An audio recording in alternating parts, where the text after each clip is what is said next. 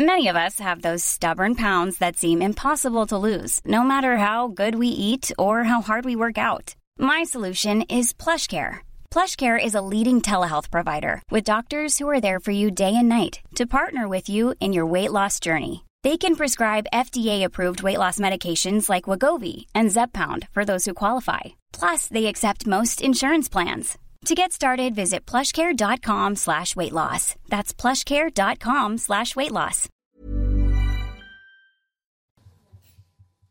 C'est News, il est 5h59. Bienvenue à tous. Merci d'être avec nous. À la une ce matin, la passagère de la voiture qui avait euh, tenté de forcer le passage lors d'un contrôle de police euh, sur laquelle les policiers ont, ont tiré est décédée.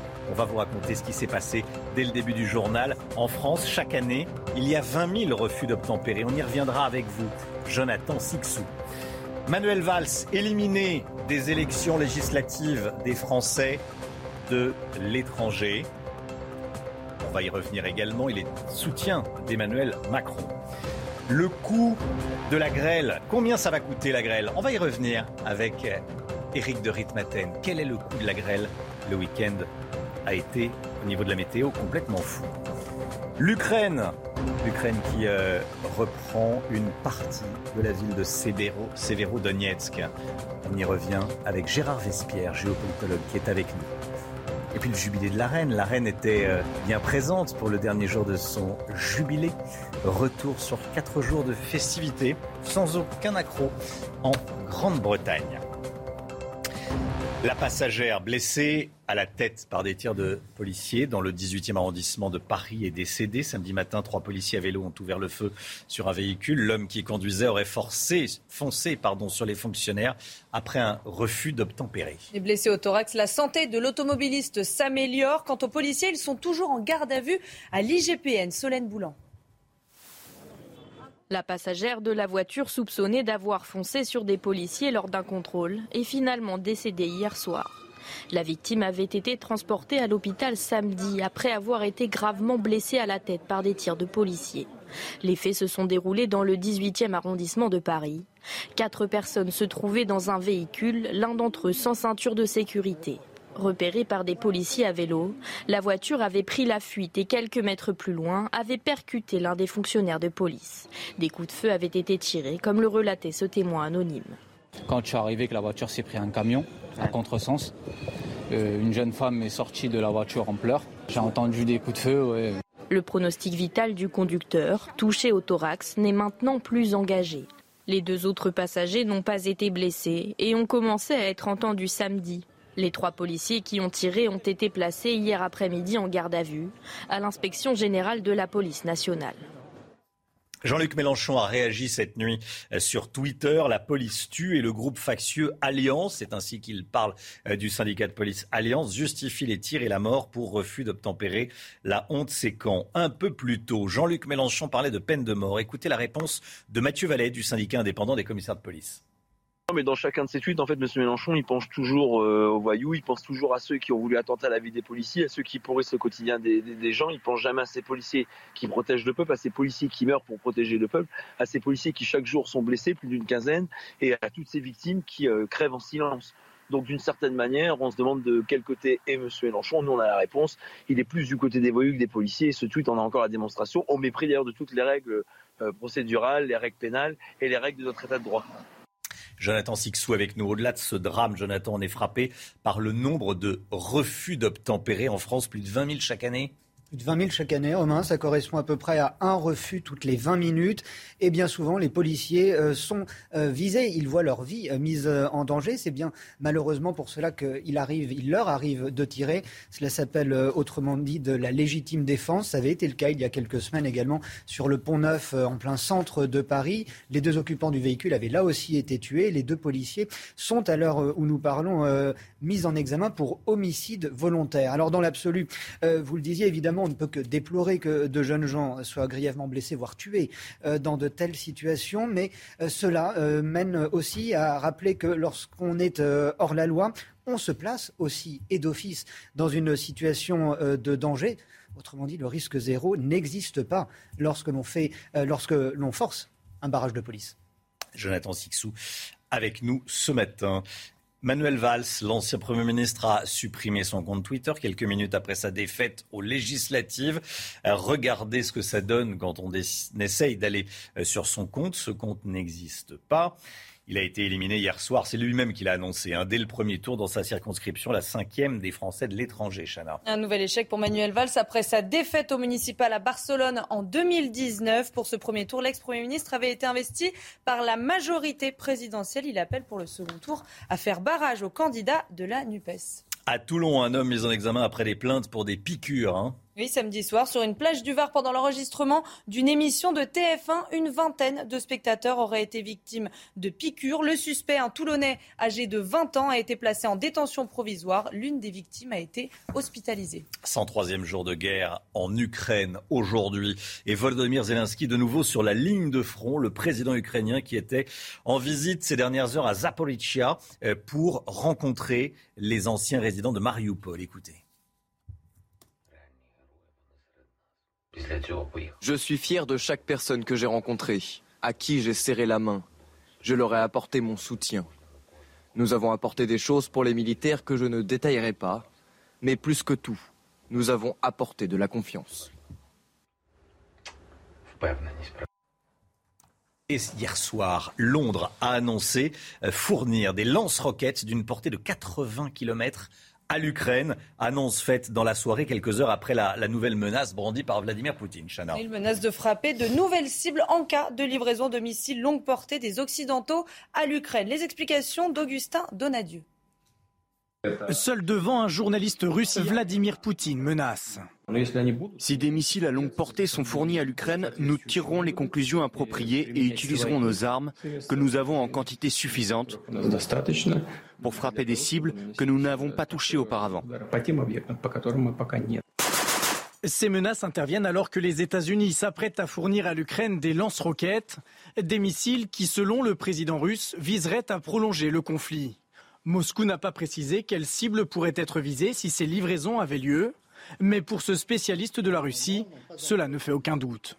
il s'agit, selon toute vraisemblance, des nœuds de communication, des sites par, par lesquels arrivent les munitions et les armes fournies par les Occidentaux. Il s'agit effectivement d'entraver le plus possible la fourniture d'armes occidentales à l'armée ukrainienne. Alors coup de bluff ou possible nouvelle escalade, le président russe semble déterminé. Ce n'est pas une menace, c'est euh, une constatation. Si les lance-roquettes multiples sont livrés, il le fera. Hier, de nouvelles frappes ont touché la capitale, Kiev, une première depuis fin avril, comme une mise en garde avant d'éventuelles nouvelles frappes. Est-ce qu'on se dirige vers un manque de lits dans les maternités cet été? La question se pose face au manque de gynécologues et de sages-femmes. Et oui, l'île de France risque d'être particulièrement touchée. Hein. C'était déjà le cas l'année dernière, mais cette année, la menace est encore plus forte. Reportage d'Augustin Donadieu et Thibault Marcheteau. Y aura-t-il assez de sages-femmes en Ile-de-France pour toutes celles qui doivent accoucher en juillet et en août? Cette question hante en ce moment les couloirs des maternités avec les vacances d'été, les établissements peinent à trouver des blouses roses. On a des retours de la part de nos collègues là, qui nous font part vraiment euh, d'un manque d'effectifs euh, très important dans les différentes maternités, avec des réorganisations en cours. Mais euh, tout le monde est un petit peu sur le fil du rasoir et ça va être très très très tendu. Certaines femmes enceintes pourraient avoir des difficultés pour s'inscrire dans une maternité. Un cadre sanitaire alerte même nos confrères du JDD. Des patientes pourraient accoucher dans l'ambulance des pompiers. Alors face à la situation, les maternités tentent de s'organiser. On, va tenter effectivement en amont de, redispatcher un petit peu euh, les, naissances sur l'ensemble des, maternités des secteurs, euh, de façon à prendre en charge dans un maximum de sécurité euh, ces futures mamans. L'Agence régionale de santé d'Île-de-France a ouvert une cellule de crise pour pallier ces manquements. Elle cherche notamment des renforts parmi les étudiantes, les retraités ou encore les sages-femmes libérales. Ce week-end, les orages ont été particulièrement violents avec plus de 50 000 impacts de foudre. Samedi, dégâts considérables dans certaines régions. On sera avec des agriculteurs évidemment à 6h30. Les trois quarts de la France étaient concernés par ces orages. Alexandra Blanc, c'est assez rare d'avoir euh, autant d'orages à cette période de l'année. Hein. Oui, généralement, on a les orages les plus violents et les plus nombreux à la fin euh, de l'été, c'est-à-dire au mois d'août. Et là, nous avons eu donc des orages localement violents, près de 50 000 impacts de foudre relevés. C'est la journée la plus orageuse depuis près de trois ans. Alors concrètement, que s'est-il passé Nous avons eu ce qu'on appelle un conflit de masse d'air. Il a fait particulièrement chaud euh, samedi après-midi. On a eu localement 32, 33 degrés, hmm. notamment dans le sud-ouest. Et donc, 65 départements ont été placés sous surveillance. C'est presque du jamais vu que les trois quarts de la France soient placés sous surveillance par Météo France. Et c'est-à-dire que quasiment toutes les régions ont été euh, concernées euh, par ces orages. Vous voyez sur les images, notamment hier à la mi-journée du côté de l'Ardèche, avec donc d'une part des orages, avec ces orages des trompes d'eau, mais également de la grêle. Regardez comme c'était le cas hier midi en Savoie. Donc de la grêle, des orages et des vents tempétueux. Alors rassurez-vous, les conditions météo vont un petit peu s'améliorer à partir de cette semaine, puisqu'on attend des conditions météo un petit peu plus calmes. Heureusement, merci Alexandre. Clap de fin pour le jubilé de platine de la reine Elisabeth II après quatre jours de festivités qui se sont parfaitement euh, déroulés. Cette dernière journée a été marquée par euh, l'apparition plus ou moins surprise de la reine au balcon de Buckingham. Et elle était accompagnée de ses héritiers, le prince Charles et le prince William avec épouse et enfants. Retour sur les meilleurs moments de ce jubilé avec notre envoyé spécial à Londres, Régine Delfour. Oui, la reine a fait une apparition surprise sur le balcon royal. On l'a su 15 minutes avant quand on a vu euh, l'étendard royal hissé euh, sur euh, le, mât qui surplombe le palais. On a entendu dans la foule la reine est là, la reine est là. Alors pendant cette parade, nous avons pu voir le carrosse royal hein, où il y avait son hologramme lors de son couronnement le 2 juin 1953 pendant ces quatre jours de festivités, il faut retenir ce concert géant et cette vidéo qu'elle a tournée avec euh, l'ours Paddington, qui est un personnage de la littérature britannique euh, assez euh, maladroit. Et c'était une vidéo humoristique. On connaît le sens de l'humour de la reine. Alors il y avait aussi cet hommage de, son fils, le prince Charles, à sa mère, à, sa, à, la reine. D'ailleurs, il l'a appelée Mama avec ce, ce, mot très affectueux. Il y a eu vendredi, évidemment, la messe en l'honneur de la reine. Elle n'a pas pu y assister mais alors ce qu'il a fallu, ce qu'on a pu retenir évidemment, c'est euh, cette image d'Harry et, et Meghan qui ont fait leur première apparition publique au Royaume-Uni après plus de deux ans depuis qu'ils sont partis en Californie. Une apparition euh, plutôt mitigée. Hein. Ils ont été hués par certains, applaudis par d'autres, mais ils sont relégués maintenant aux membres de royaux de, de second plan. Jeudi, c'était donc le lancement de ces festivités. Le jour, on a pu voir euh, la reine plusieurs fois, deux fois au balcon et puis le soir à Windsor quand elle a lancer les illuminations dans le royaume et puis dans tous les pays euh, du Commonwealth. On a vu donc pendant ces quatre jours une reine plutôt en retrait, mettait en, avant euh, son fils, le prince Charles, et, euh, et, le prince William, comme pour annoncer un changement. Voilà, Régine Delfour à Londres pour CNews. Allez, le sport tout de suite avec un super Nadal, Raphaël Nadal qui a remporté son 14e Roland Garros.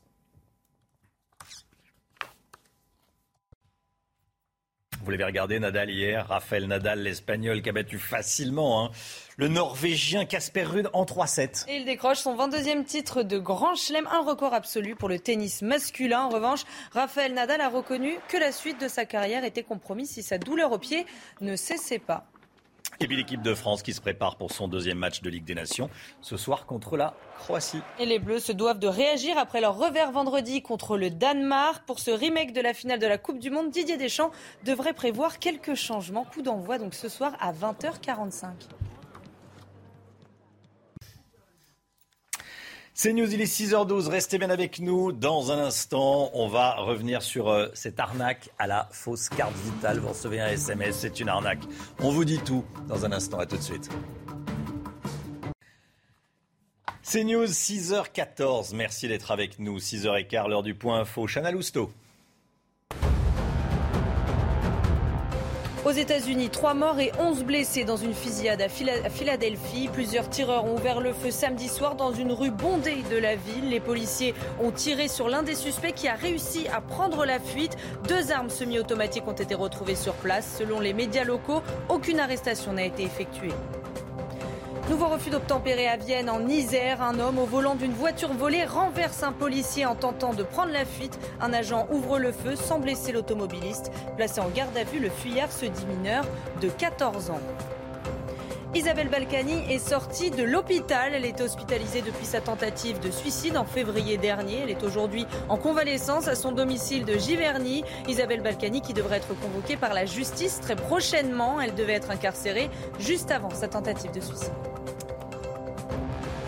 C'est une décision de justice qui fait euh, polémique, vous allez comprendre. Un homme jugé pour avoir tué une cycliste de 29 ans en 2019 à Toulouse a été condamné à deux ans de prison avec sursis. Et pourtant, il était jugé pour homicide involontaire avec circonstances aggravantes. L'automobiliste de 33 ans était sous l'emprise de l'alcool et de stupéfiants. Alors comment expliquer cette peine? On voit ça avec Clémence Barbier. Deux ans après les faits, l'homme de 33 ans qui comparaissait pour homicide involontaire avec circonstances aggravantes a été condamné qu'à deux ans de prison avec sursis. Dans la nuit du 29 août 2019 à Toulouse, cet automobiliste percute violemment une cycliste de 29 ans. La jeune femme décède. Le conducteur était sous l'emprise de l'alcool et de stupéfiants. La peine encourue lorsqu'il y a conjonction de ces trois circonstances aggravantes était de 10 ans d'emprisonnement, plus la peine d'amende. Et donc là, deux ans avec sursis, ça paraît être effectivement une peine très faible. L'automobiliste avait ses 12 points sur son permis et aucun antécédent judiciaire au moment des faits. La justice peut prendre peut prendre compte de, ses prérogatives, mais euh, où va la justice Où on en est? On a enlevé la vie d'une personne de notre famille et on se retrouve avec quelqu'un qui euh, est libre. Le conducteur a vu son permis de conduire annulé avec interdiction de le repasser pendant trois ans. L'actualité ukrainienne, la guerre en Ukraine, la moitié de la ville de Severodonetsk est à nouveau sous le contrôle des, Ukrainiens. Annonce faite par le gouverneur de la région. La ville clé de l'Est de l'Ukraine est, le théâtre, vous le savez, de combats acharnés quotidiens avec l'armée russe. Kiev s'attend à une contre-attaque russe d'ailleurs dans les cinq prochains jours. Elle craint des, bombardements de, l'artillerie lourde. Les Ukrainiens qui reprennent donc une partie de Severodonetsk. Gérard Vespierre, géopolitologue, avec nous. Euh, merci d'être euh, ce matin avec nous, Gérard Vespierre. C'est un retournement de tendance ou pas? Comment est-ce que vous analysez cette progression ukrainienne? Ah, la caractéristique principale de ce front, c'est la dynamique. On s'attendait à ce que les Russes s'approchent de euh, Severodonetsk, rentrent dans Severodonetsk, prennent Severodonetsk. Et donc, on a effectivement la surprise de voir que les Ukrainiens eh bien, sont aussi capables de contre-attaquer, comme ils ont contre-attaqué à Kharkov. Donc, euh, il y a une dynamique, et c'est l'adjectif toujours utilisé par les États-Unis, une dynamique du front.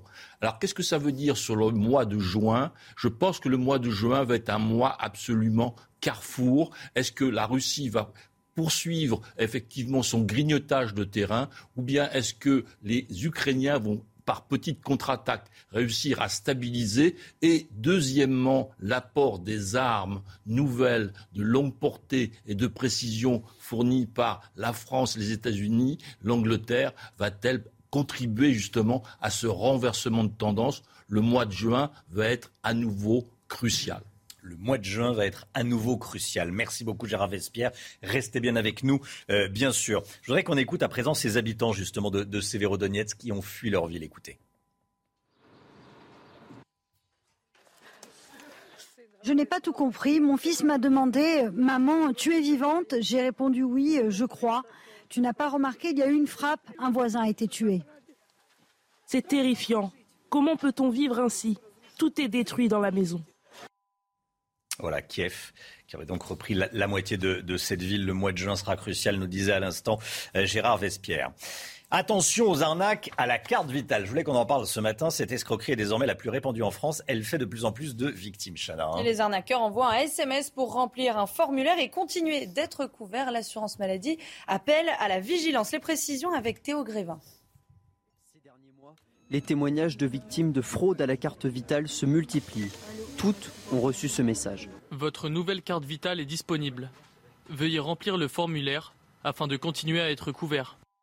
Prétextant une fin de validité de votre carte vitale ou un remboursement, les escrocs récupèrent vos coordonnées bancaires. Dans un communiqué, l'assurance maladie appelle à la vigilance et avertit. L'assurance maladie ne demande jamais la communication d'éléments personnels par email en dehors de l'espace sécurisé du compte Amélie. Selon la plateforme en charge de l'assistance aux victimes de cybermalveillance, la fraude s'intensifie de jour en jour. C'est devenu effectivement depuis un peu plus d'un mois maintenant, non plus la deuxième mais la première.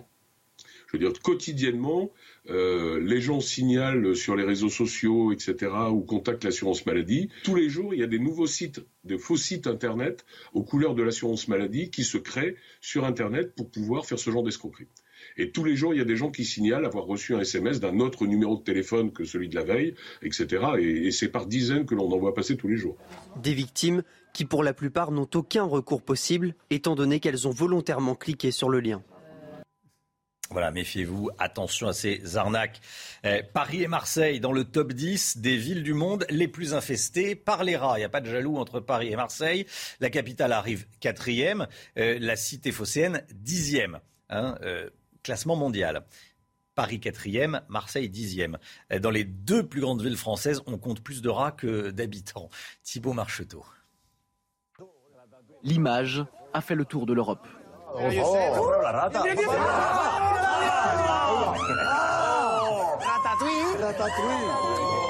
Un journaliste espagnol interrompt son reportage pour filmer un rat à proximité de la cathédrale Notre-Dame. Dans les jours qui suivent, le classement des dix villes les plus infestées en rats du monde affirmait que Paris était la quatrième ville la plus touchée par ce fléau. Juste derrière Londres et New York, la ville de Deshnok en Inde occupe la première place. Une autre ville française est dans ce classement, Marseille occupe la dixième place. Pour cet élu de la cité phocéenne en charge des nuisibles, les facteurs de la prolifération des rats sont nombreux. Il y a des travaux un peu partout dans la ville, donc ça, ça c'est un des facteurs euh, qui fait sortir les rats. Après, quand il y a des grèves et que vous avez cinq semaines de grève ou trois semaines avec des, des, des, secteurs qui ne sont pas ramassés, évidemment que, évidemment que ça n'arrange pas la, la situation. Mais de toute façon, les rats sont là.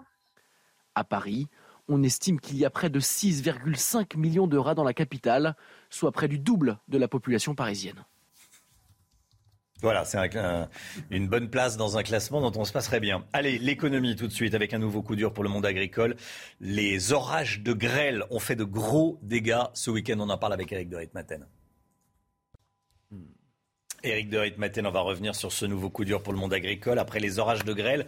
Eh, combien ça va coûter et, et qui va payer, Eric alors pour l'instant, on n'a pas encore le chiffre définitif, mais c'est intéressant de voir ce qui s'était passé en 2014. En juin 2014, hein, il y avait eu une tempête de grêle épouvantable, et là, ça avait coûté un milliard d'euros. C'était le chiffre donné par les assureurs, les courtiers de Willis Ray. Alors hier, je vous l'ai dit, les, estimations, elles vont arriver dans la journée. Ce qui est important, c'est de savoir que la FNSEA a demandé au gouvernement l'activation du, du régime de calamité agricole. Bruno Le Maire l'a confirmé hier, oui, il y en aura, parce que l'ennui, c'est que les agriculteurs sont très très peu assurés. Si vous regardez les céréaliers, les viticulteurs, ils ont seulement, dans 30% des cas, ils sont assurés. Et si vous regardez les exploitants d'arbres fruitiers, c'est seulement 3% des agriculteurs qui ont euh, une assurance. Quand vous savez qu'hier, euh, en Ile-de-France, à Rambouillet, dans la Beauce, on a perdu jusqu'à 60 à 100% euh, des récoltes, c'est vraiment dramatique, hein, des pertes en 10 minutes seulement. Alors, l'an dernier, il y a eu une tempête aussi très grave. les, agriculteurs avaient perdu au total 40 millions, c'était pour leur poche parce que l'État n'avait remboursé que 90 millions euh, de pertes. Vous voyez, les chiffres apparaissent, 130 hein. millions au total, État qui paye 90 et finalement agriculteurs qui ont perdu 40 millions. Il y a une nouvelle loi, mais elle n'entrera en vigueur qu'en 2023. Donc pour l'instant, ce sont encore les agriculteurs qui vont en être pour leur poche. Minute 19. La météo avec vous, Alexandra Blanc. Vous allez nous emmener dans les Alpes. Des orages monstres, encore une fois, euh, hier notamment en Savoie, Alexandra. Hein. Oui, avec surtout, regardez, beaucoup de grêle. Ces images prises hier à la mi-journée euh, du côté de la Savoie, avec donc des conditions euh, météo particulièrement agitées. On a eu des intempéries tout au long du week-end, avec plusieurs départements placés sous surveillance. Et hier, les orages se sont décalés principalement sur l'est du pays, notamment entre l'Ardèche et les Savoies. Alors, on retrouve ce matin un temps plutôt calme, avec seulement quelques petits nuages sur les régions du nord. Et puis, regardez, déjà l'arrivée d'une nouvelle perturbation perturbations par le nord-ouest du pays. On retrouve néanmoins d'excellentes conditions entre le sud-ouest, la région PACA ou encore en allant vers la Corse où là les conditions météo vont rester estivales. Donc après les orages après la grêle, eh bien, place à la pluie avec l'arrivée d'une nouvelle perturbation que l'on retrouvera cet après-midi sur le nord-ouest, principalement entre la Vendée, la Bretagne ou encore en marge du bassin parisien. À l'avant de cette perturbation, un temps assez nuageux avec localement euh, quelques averses et puis un temps assez instable toujours euh, sur les montagnes entre les Pyrénées, le Massif central ou encore le Jura, mais rien de comparable avec ce que vous avez eu euh, ce week-end. On retrouvera des conditions météo toujours estivales entre le golfe du Lion, la Côte d'Azur ou encore la la Corse. Les températures ce matin plutôt douces avec 14 degrés pour Paris, 15 degrés pour Toulouse ou encore 20 degrés à Marseille. Et dans l'après-midi, conditions météo estivales dans le sud-est avec localement 33 degrés à Marseille, 26 degrés à Nice, 30 degrés à Montpellier contre seulement 18 à 19 degrés en Bretagne.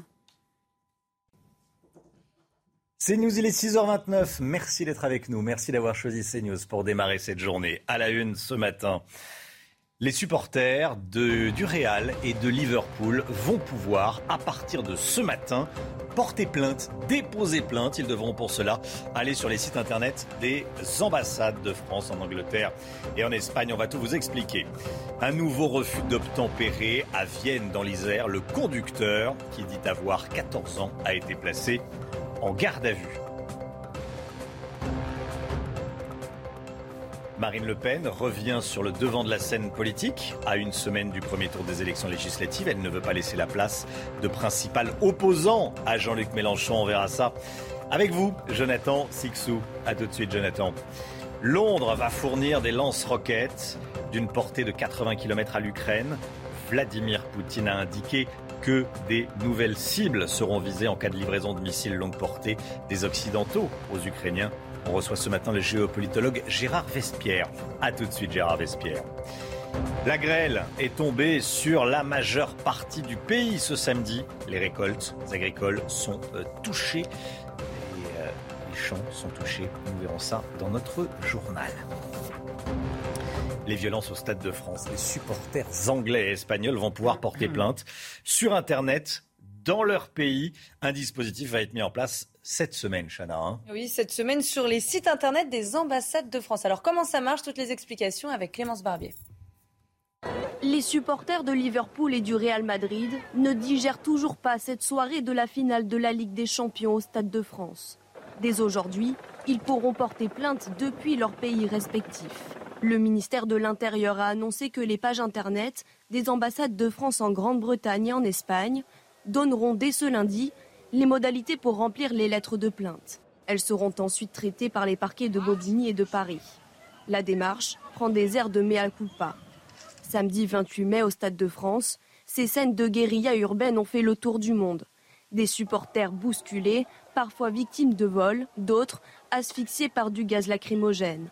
À l'origine de ce chaos, des faux billets en circulation. Certains supporters n'avaient pas pu assister au match à cause notamment de tentatives d'intrusion d'individus sans billets. Mercredi dernier, lors de son audition au Sénat, le ministre de l'Intérieur Gérald Darmanin a ouvert la voie des réparations pour les supporters et des sanctions contre les policiers. Manuel Valls a supprimé son compte Twitter quelques minutes après l'annonce qu'il a faite sur Twitter de sa défaite au premier tour des législatives.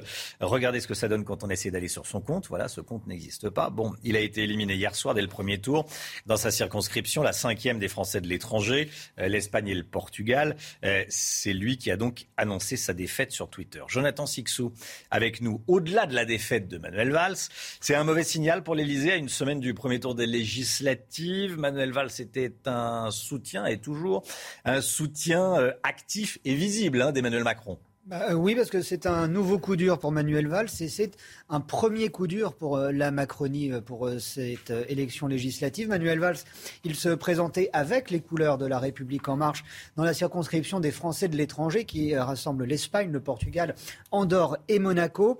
c'est Stéphane Vaugetal, député sortant de la République en marche, qui avait d'ailleurs lui-même défendu les couleurs de la Macronie et réaffirmé sa loyauté au chef de l'État tout en disant, dénonçant un parachutage de Manuel En ce qui concerne l'ancien Premier ministre, il semble annoncer qu'il se retire euh, de la vie politique. Avant cela, il a du moins appelé à faire barrage à Renaud Lebert. C'est le candidat euh, de euh, la NUPES et c'est lui qui arrive en tête à l'issue de ce premier tour. Merci beaucoup, Jonathan. Le premier tour des législatives, c'est dimanche prochain. Comme tous les matins, on vous consulte dans la matinale. Ce matin, on vous pose cette question. Est-ce que vous allez voter pour les législatives et est-ce que vous savez déjà pour qui? Écoutez vos réponses. C'est votre avis. Oui, je pense que c'est super important euh, pour la construction du futur gouvernement et c'est super important que nous, les jeunes, on se mobilise. Alors oui, effectivement, je vais voter. D'accord. Euh, après, je ne suis pas complètement certain et euh, j'ai de moins en moins la conviction que mon vote compte euh, dans la société dans laquelle on vit actuellement. A priori non, parce que pour l'instant, je ne sais pas pour qui voter. Celle-là est particulièrement importante parce qu'il y a une forte poussée de, de, de, de, la gauche de M. Mélenchon, du, du mouvement MUP. Euh, M. Macron va bien avoir une majorité, donc il y a une grosse bagarre, donc c'est important de s'exprimer. Bah, si j'ai rien à faire, franchement, ouais, je pense que je vais y aller parce que c'est important quand même. Si vous n'avez rien à faire, donc s'il y a quelque chose de plus important à faire, vous, vous allez le faire, quoi, en gros. Ouais. La passagère, la passagère blessée à la tête par des tirs de police dans le 18e arrondissement de Paris est décédée. Samedi matin, trois policiers à vélo ont ouvert le feu sur un véhicule. L'homme qui conduisait aurait foncé sur les fonctionnaires après un refus d'obtempérer. Blessé au thorax, la santé du conducteur s'améliore. Quant aux policiers, ils sont trois policiers, ils sont toujours en garde à vue dans les locaux de la police des polices. On sera avec euh, le policier des Hauts-de-Seine, Abdoulaye Kanté à 7 heures. Soyez là, si vous le pouvez. Abdoulaye Kanté avec nous. Et à 7 heures ce matin. Nouveau refus d'obtempérer, cette fois à Vienne, dans l'Isère. Les faits se sont déroulés ce week-end, Chana. Un homme au volant d'une voiture volée menacé de rouler sur un policier à terre. Un agent a ouvert le feu sans blesser l'automobiliste. Placé en garde à vue, le fuyard se dit mineur de 14 ans. Le récit est signé Solène Boulan. Les faits se sont déroulés dans la nuit de samedi à dimanche vers 1h du matin. Dans le centre-ville de Vienne, des policiers tentent de contrôler une voiture mal garée. Mais le conducteur prend la fuite et renverse l'un des agents.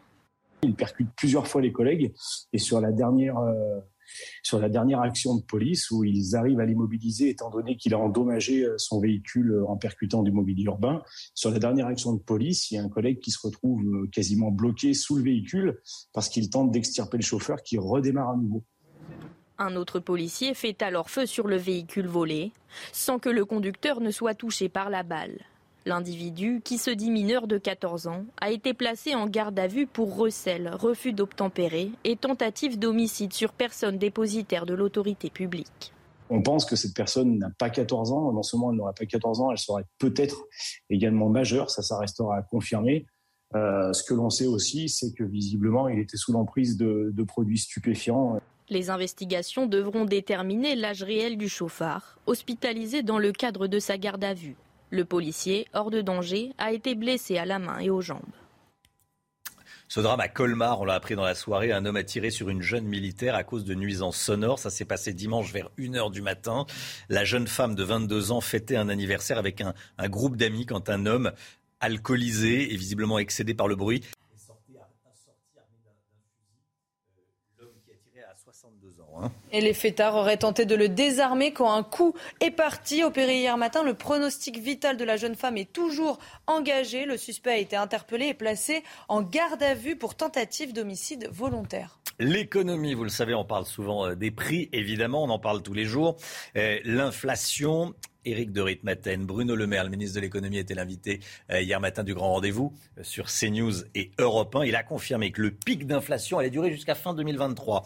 Euh, et ensuite, les très faibles niveaux d'inflation qu'on a connus hein, ces dernières années, ce sera terminé. On va rester avec une inflation haute. Hein. Oui, c'est-à-dire qu'en fait, Bruno Le Maire essaye de rassurer. Actuellement, on est entre 5 et 6% Il y a de fortes chances qu'on finisse l'année avec 6% Donc ça, ça serait le rythme annuel. Ça, c'est le pic. Et puis ensuite, bien les choses vont se calmer. Et Bruno Le Maire pense qu'on va revenir dans des zones raisonnables. Alors raisonnable, c'est quoi? Lui, il dit 2%. C'est vrai que c'est par rapport à 6%, 2%, c'est raisonnable. Mais on est loin. Et ça vaut la peine de voir, vous voyez, l'évolution, euh, tableau sous les yeux. Si vous revenez sur les années qui, nous précèdent, bah, on était à, à 0,5% en 2014. Vous voyez, cette, cette courbe, on peut vraiment dire qu'on était largement en dessous de 2%. Donc cette époque où on avait des taux extrêmement bas, euh, eh bien, elle est vraiment terminée. Et même en 2023, si les choses s'arrangent, eh bien, on sera quand même encore dans des zones plutôt importantes. Peut vraiment dire que ce qui était une faible inflation pendant des années, c'est vraiment terminé. Merci Eric.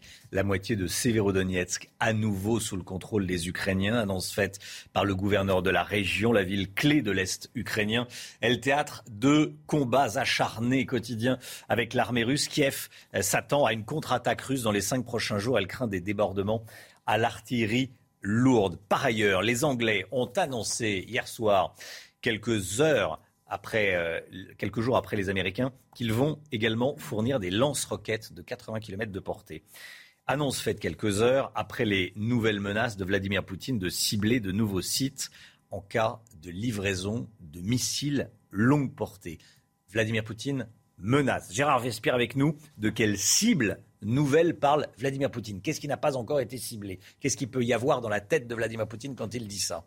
Je pense que ce sont plutôt euh, des cibles en nombre, non pas en, qualité. Il a déjà ciblé euh, euh, jusqu'à l'ouest de l'Ukraine des dépôts là où arrivaient justement les nouvelles armes occidentales. Donc ce sont ce genre de cibles auxquelles il pense effectivement là parce que ce sont les game changers, vraiment les armements qui vont changer la donne par leur et leur précision. Et c'est pour ça que le mois de juin va être très important dans, ce, dans cette guerre, car il y a à la fois cette dynamique euh, de front à, à et puis l'arrivée des nouveaux armements. Donc on peut avoir un mois de juin assez surprenant dans la situation ukrainienne avec euh, l'Ukraine qui détruit beaucoup de points d'appui d'artillerie euh, russe. Merci beaucoup Gérard Vespierre. Restez bien avec nous.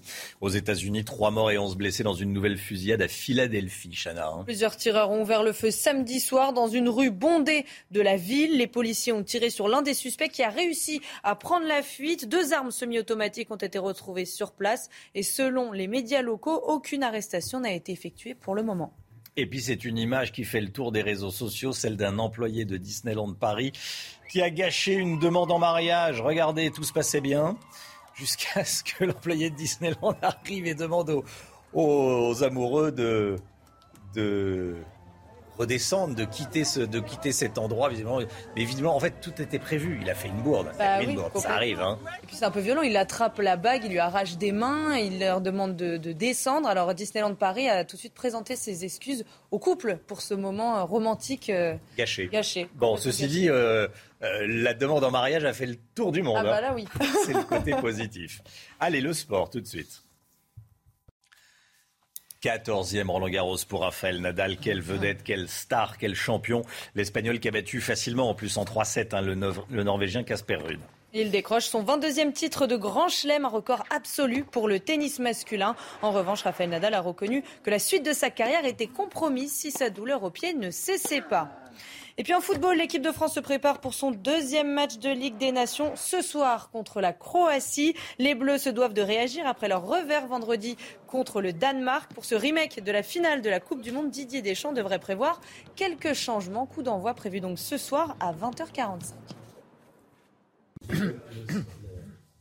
6h41. Merci d'être avec nous. Merci d'avoir choisi CNews pour démarrer cette journée. La politique, on va en parler avec vous, Jonathan Sixou, dans, dans un instant. On va parler de Marine Le Pen qui sort de sa réserve médiatique pour dire quoi? On verra ça avec vous, Jonathan, dans un instant. À tout de suite.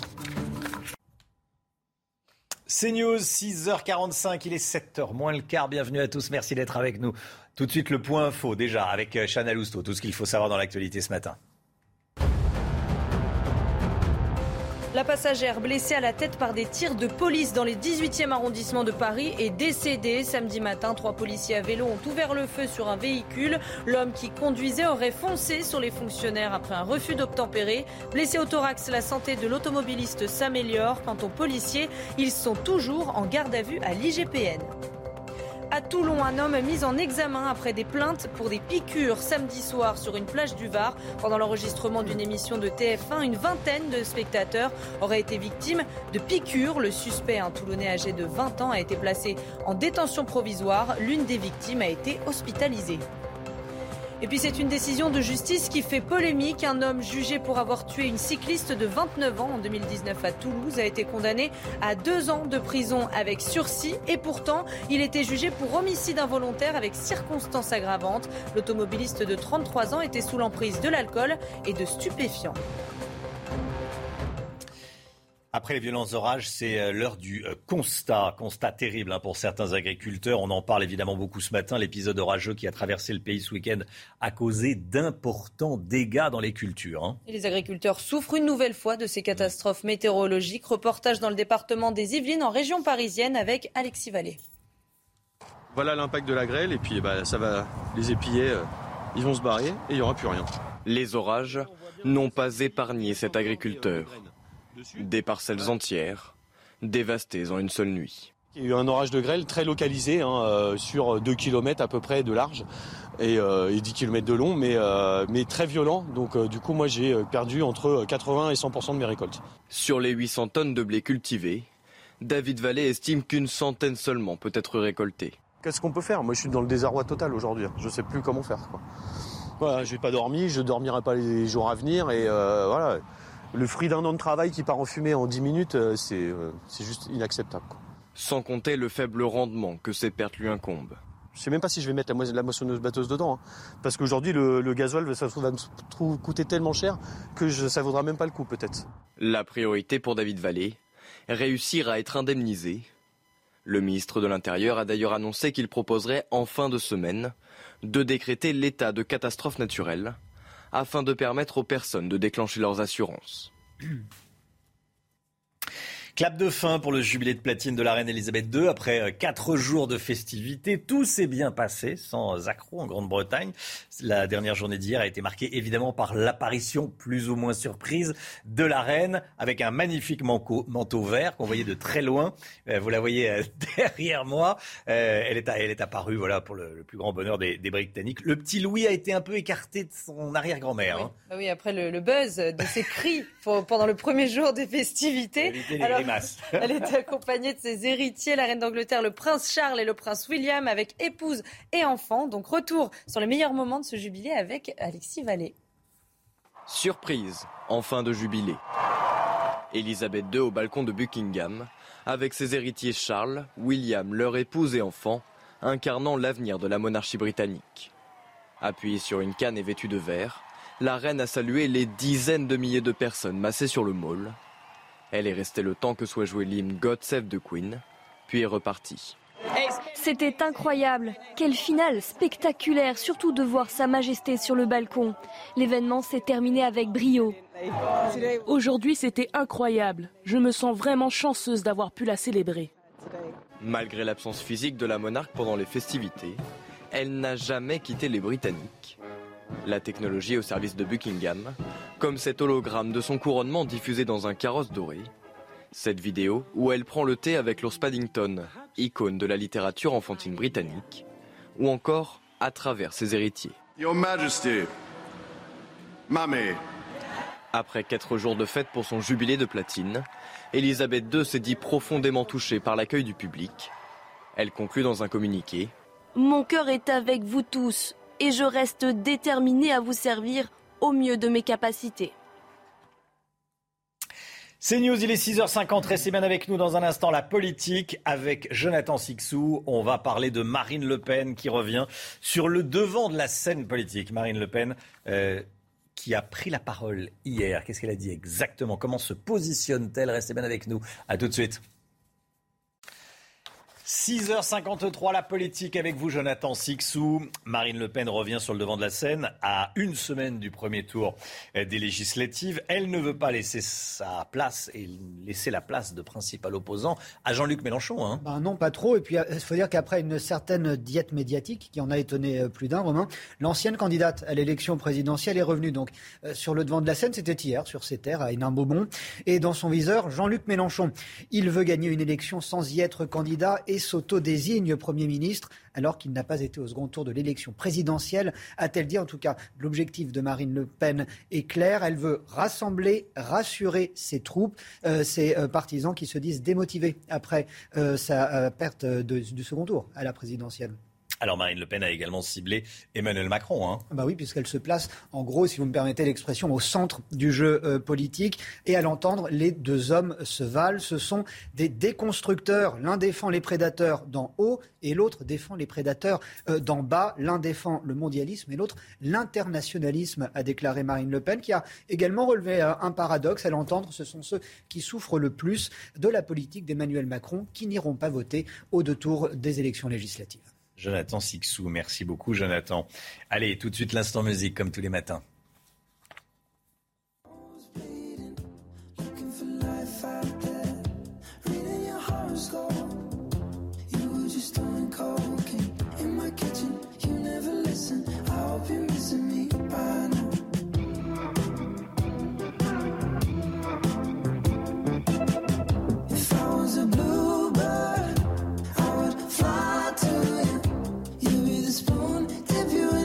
so I could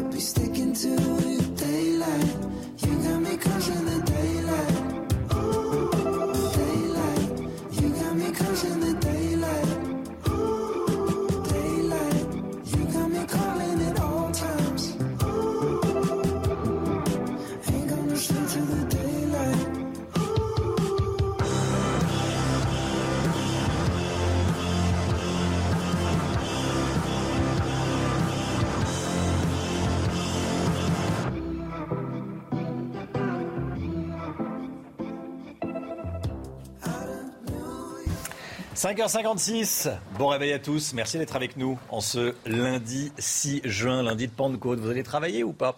Certains vont travailler, d'autres restent à la maison. Voilà, euh, bon courage si vous allez travailler et bonne journée de repos si c'est le cas. 6h56, tout de suite le, le temps, Alexandra Blanc. Beaucoup de grêle, beaucoup de grêle. Une image impressionnante de grêle en Savoie hier, Alexandra Blanc. Hein. Oui, regardez, on va zoomer sur cette image impressionnante prise hier en fin d'après-midi du côté de la Savoie. Non, ce n'est pas de la neige, c'est de la grêle. Et oui, la grêle qui a donc dévalé les pentes et donc que l'on retrouvait euh, notamment euh, du côté de la Savoie avec un temps très instable. On a eu beaucoup de grêle, beaucoup d'orages hier entre l'Ardèche et euh, les Savoies. Donc au programme, un temps très instable. Rassurez-vous, ça va aller un petit peu mieux aujourd'hui, même si ça ne sera pas forcément le grand beau. Alors ce matin, on retrouve un temps assez nuageux, notamment sur la Bretagne ou encore euh, sur les régions du Nord. Plein soleil en revanche autour du golfe du Lion, du côté de la Corse ou encore en allant euh, vers le sud-ouest avec un ciel un petit peu plus brumeux sur le Pays Basque en raison de quelques entrées maritimes. On retrouvera dans l'après-midi une nouvelle perturbation et oui, après les orages, retour de la pluie sur le nord-ouest entre euh, la Vendée, le bassin parisien ou encore en remontant vers la Bretagne avec un temps partiellement nuageux. À hein. l'avant de la perturbation, c'est pourquoi le temps va rester nuageux,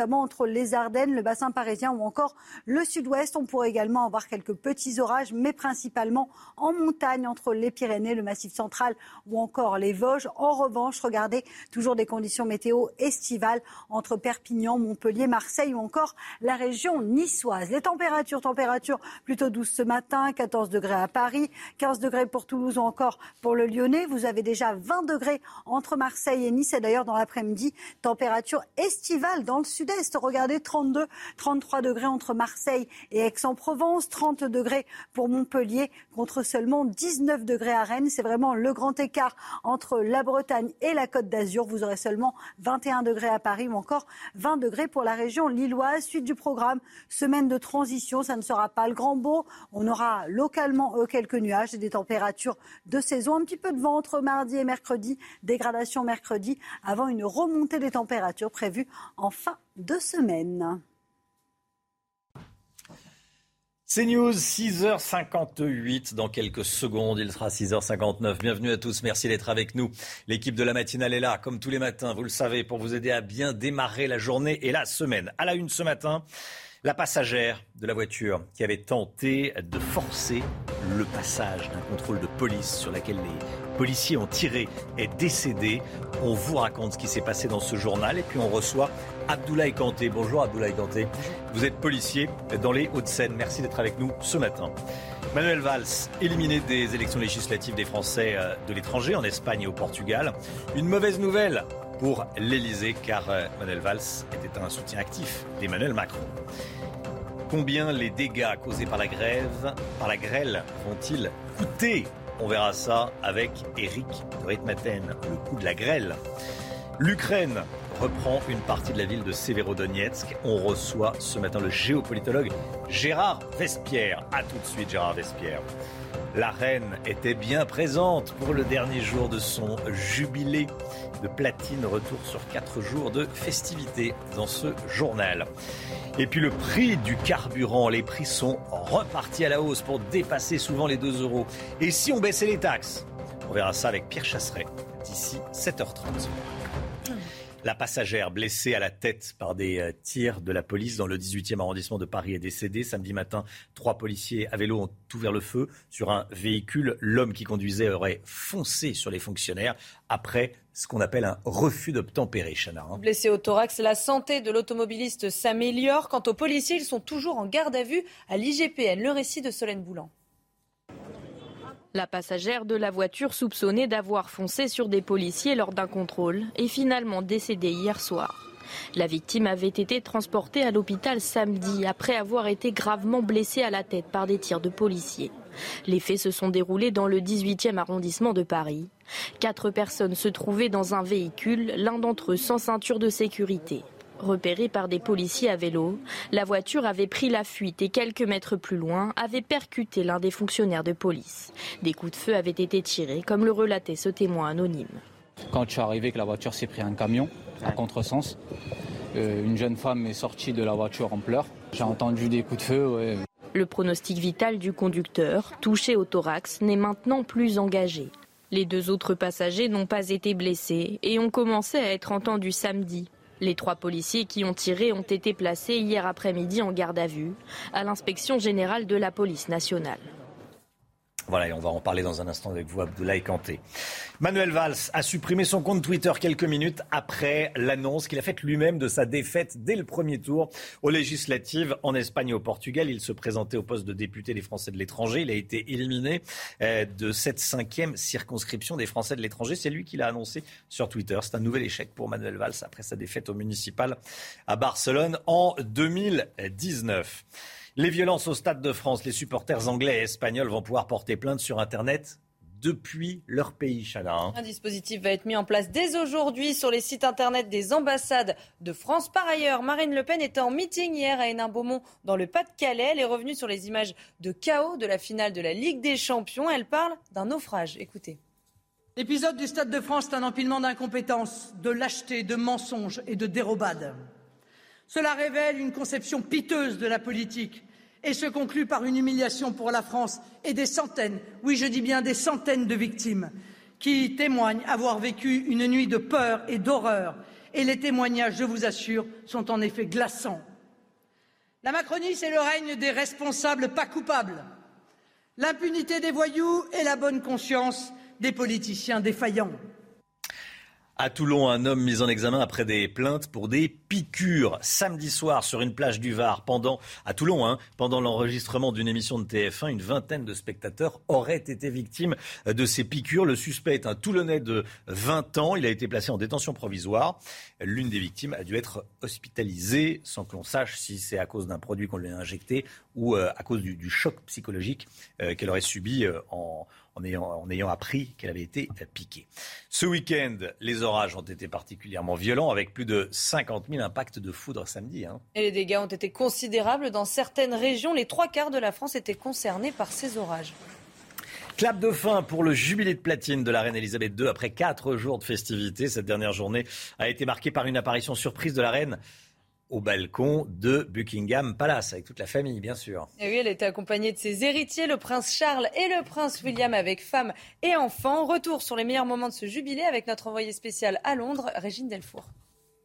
Oui, la reine a fait une apparition surprise sur le balcon royal. On l'a su 15 minutes avant quand on a vu euh, l'étendard royal hissé euh, sur euh, le, mât qui surplombe le palais. On a entendu dans la foule la reine est là, la reine est là. Alors pendant cette parade, nous avons pu voir le carrosse royal hein, où il y avait son hologramme lors de son couronnement le 2 juin 1953 pendant ces quatre jours de festivités, il faut retenir ce concert géant et cette vidéo qu'elle a tournée avec l'ours Paddington, qui est un personnage de la littérature britannique assez maladroit et c'était une vidéo humoristique où on connaît le sens de l'humour de la reine. Alors il y avait aussi cet hommage de, son fils, le prince Charles, à sa mère, à, sa, la reine. D'ailleurs, il l'a appelée Mama avec ce, ce, mot très affectueux. Il y a eu vendredi, évidemment, la messe en l'honneur de la reine. Elle n'a pas pu y assister, mais alors ce qu'il a fallu, ce qu'on a pu retenir, évidemment, c'est cette image d'Harry et, et Meghan qui ont fait leur première apparition publique au Royaume-Uni après plus de deux ans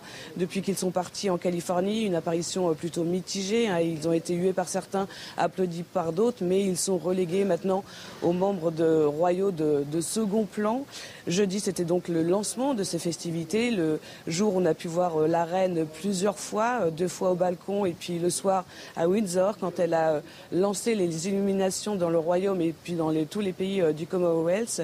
On a vu donc pendant ces quatre jours une reine plutôt en retrait, mettait en, en avant euh, son fils, le prince Charles, et, euh, euh, et, le prince William, comme pour annoncer un changement. Voilà, un, événement qui s'est très bien passé. Des centaines de milliers de Britanniques qui ont célébré leur reine sans qu'il y ait de, problème. Allez, le sport, tout de suite, l'actu sport. 14e Roland Garros pour Nadal. Quel champion. Euh, L'Espagnol qui a battu facilement en plus le Norvégien Casper Ruud en 3-7. Il décroche son 22e titre de Grand Chelem, un record absolu pour le tennis masculin. En revanche, Rafael Nadal a reconnu que la suite de sa carrière était compromise si sa douleur au pied ne cessait pas. Allez, on va attendre la fin de ce point. Et voilà en rugby. Castres et Montpellier en demi-finale du top 14. À l'issue de la dernière journée, Bordeaux, Toulouse, La Rochelle et le Racing sont les quatre barragistes. Les demi-finales sont prévues le 17 et le 18 juin. En bas de classement, Perpignan jouera sa survie en top 14 contre Mont-de-Marsan pendant la finale de barrage.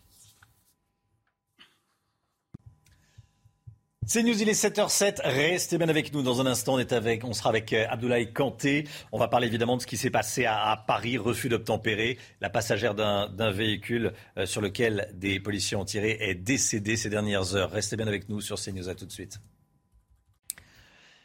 CNews, il est 7h10. Merci d'être avec nous. Merci d'avoir choisi CNews pour démarrer cette journée. On reçoit ce matin Abdoulaye Kanté, policier dans les Hauts-de-Seine. Bonjour. Bonjour. Merci d'être avec nous. La passagère d'un véhicule qui a foncé sur des policiers est morte. Le conducteur a été gravement blessé.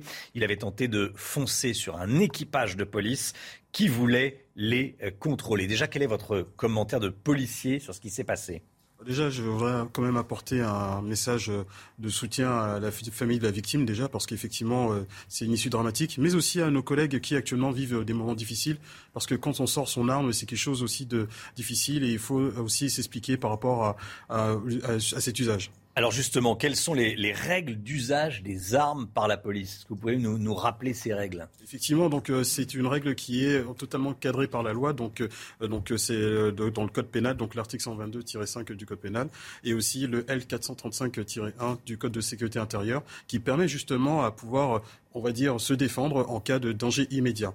Là, concrètement, euh, lors de cette affaire, donc nous avons euh, d'un contrôle, un banal contrôle, des collègues qui euh, constatent des individus qui commettent une infraction, donc non port de la ceinture. Première infraction, donc refus tempéré. Deuxième, nous avons un de nos collègues qui est bloqué entre un bus et un véhicule. À cet instant, donc encore un autre refus d'obtempérer. L'individu refuse d'obtempérer et ils font ce délibérant sur notre collègue qui n'a d'autre choix d'ouvrir le feu. Effectivement, donc l'enquête déterminera si euh, l'usage de cette arme a été euh, conforme à la légalité, de, conformément à la loi. Et euh, j'ai une pensée pour nos collègues actuellement qui sont actuellement en garde à vue dans les locaux de l'IGPN. Hmm. Est-ce qu'il y a un profil type des auteurs de refus d'obtempérer? Écoutez, ce sont des, généralement des personnes qui ont cette intention, volontaire de se soustraire à un contrôle. Hein. Donc, euh, quand on voit le, on va dire le profil du conducteur qui est euh, connu euh, dans le traitement des, antécédents judiciaires, donc 80 fois. Donc, je pense qu'il n'avait aucune intention de, de, se, comment dire, de se soumettre au contrôle d'identité. Oui, oui. Jean-Luc Mélenchon parle de honte, de peine de mort dont seraient victimes les auteurs de, de délits de fuite. quel est votre, votre commentaire? Quand on voit ça On va le voir s'afficher, bien sûr. Bah, J'y ai réagi. Hein. Je pense que c'est quand même honteux déjà pour quelqu'un qui concourt, on va dire, à la primature de tenir de tels propos. Je pense que je l'appelle à, à, ce politique de faire preuve de nuance aussi et de retenue parce que c'est quand même euh, encore un énième crachat sur la présomption d'innocence, mais aussi aux 150 000 femmes et hommes qui assurent la sécurité de nos concitoyens. Voilà, ça c'était euh, son tweet avant le, décès de la jeune femme. Euh, voici le tweet après le décès de la jeune femme. La police tue. Le groupe factieux Alliance, qui est un syndicat de policiers, justifie les tirs et la mort pour refus d'obtempérer. La honte, c'est Quel est votre commentaire? Je trouve que c'est honteux ce genre de commentaires parce que encore une fois, il y a ce qu'on appelle la présomption d'innocence qui est un droit dans notre dans notre République. Et euh, effectivement, euh, en tenant ce genre de propos, euh, voilà, c'est quelqu'un qui encore une fois se met à dos les policiers. Et pourtant les policiers sont des personnes qui sont là pour nos citoyens. Et toujours ce commentaire a toujours jeté de l'huile sur le feu. Mais c'est pas étonnant parce que vous savez, dimanche prochain il y a une échéance électorale, donc tout est bon pour faire du police bashing tout est bon pour faire du police bashing, vous nous dites, Abdoulaye Kanté. Comment est-ce que vous expliquez qu'il y ait autant de refus d'obtempérer en France? Plus de 20 000 chaque année, hein et 23 000. Et il y a un refus d'obtempérer entre 20 et 25 minutes en France, hein, je vous rappelle. Hein. C'est que c'est une réalité, c'est qu'aujourd'hui, il y a un refus euh, total de l'autorité. Encore une fois, il y a quelques jours en Isère, nous avons aussi un, un, gamin de 14 ans qui... On en, on en parle ce matin. Exactement, donc euh, qui a dit avoir 14 ans. Bon, il y a débat. Mais bon. Ce qui, se passe, donc, en tout cas, c'est un hmm. individu qui voulait encore volontairement se soustraire à un, un, contrôle de police. Et je rappelle encore une fois, en 2020, nous avons nos collègues aussi qui ont payé le lourd tribut. Euh, je parle de Éric Monroy, ce capitaine en Lot-et-Garonne, euh, ou aussi euh, Lemay, Madame Stéphane Lemay, qui elle aussi a été grièvement tuée par à cause de, l'irresponsabilité d'un individu qui ne voulait pas euh, se soumettre à un contrôle de police ou de gendarmerie. Donc, euh, qu'est-ce qu'on doit faire encore une fois? C'est que tant que euh, la loi, on va dire, n'est pas appliquée et aussi que ces individus ne soient pas sévèrement punis, les gens continueront. Ces individus, comme vous dites, ne sont pas assez sévèrement punis aujourd'hui? Je pense qu'il y a les policiers prennent des risques, les, les, les citoyens prennent des risques aussi. Euh, parce que quand il y a une voiture folle dans une ville, euh, c'est dangereux. Et, il faut il faut comprendre aussi. Pas assez il euh, faut sanctionné. Il faut comprendre une chose, c'est que quand vous commettez un refus tempéré, déjà vous mettez en péril la vie d'autrui. Hmm. C'est-à-dire que on le voit aussi, c'est que quand on fait toujours des messages de prévention pour expliquer qu'un refus tempéré, c'est qu'il faut s'arrêter parce que non seulement vous atteignez à la vie d'autrui, c'est-à-dire à une passante, à un cycliste. Donc on a plusieurs accidents, voire des, des drames qui, qui se commettent. Et encore une fois, quand on voit l'affaire d'hier sur le 18e, c'est un drame. C'est un drame aussi qui concourt à, cela. Et il faut encore une fois le dire que le refus d'empérer, ça vous met en péril et ça met la vie aussi d'autres personnes en péril. Je voulais vous entendre également sur le chaos au Stade de France. Les Anglais et les Espagnols vont pouvoir porter plainte à partir de ce matin sur les sites internet des ambassades de France. C'est un début de mea culpa? Pense qu'effectivement, euh, ce qui s'est passé euh, samedi dernier euh, au Stade de France a été quelque chose aussi. C'était, on va dire, un fiasco collectif. Hein. Et donc, effectivement, il est nécessaire de reconnaître aussi les erreurs et aussi de permettre aussi à ceux qui ont été victimes des agressions, parce qu'il y a eu des agressions ce soir-là, de pouvoir déposer plainte en toute sérénité et de faire confiance aussi aux autorités françaises. donc, je pense qu'effectivement, c'est une ouverture qui, pour moi, est nécessaire ouverture nécessaire. Un supporter de Liverpool parle ce matin dans le Parisien de quasi scène de guerre. Hein. Il a d'ailleurs été lui-même gravement euh, blessé. Le gouvernement a été en plein déni. Je dirais pas en plein déni, mais vous savez, comme c'était, on va dire, euh, euh, une erreur collective hein, de part et d'autre, hein. pas que du fait de la police, parce que certains vont jeter toujours l'opprobre sur la police, mais voilà, c'est par rapport à l'organisation. Donc tout, on va dire, c'est une continuité de beaucoup de choses qui ont fait qu'on en est arrivé à ce genre de choses. Mais moi, je préfère retenir que voilà, la France va tenir, on va dire prendre les leçons nécessaires de ce qui s'est passé hmm. et voilà, euh, être dans l'organisation le plus optimale au niveau sécuritaire. Merci beaucoup Abdoulaye Kanté, merci d'être venu ce matin sur le plateau de la, de la, de la matinale. Policier dans les Hauts-de-Seine. Il est 7h16, tout de suite le point info, tout ce qu'il faut savoir dans l'actualité avec vous, Chanel Housteau.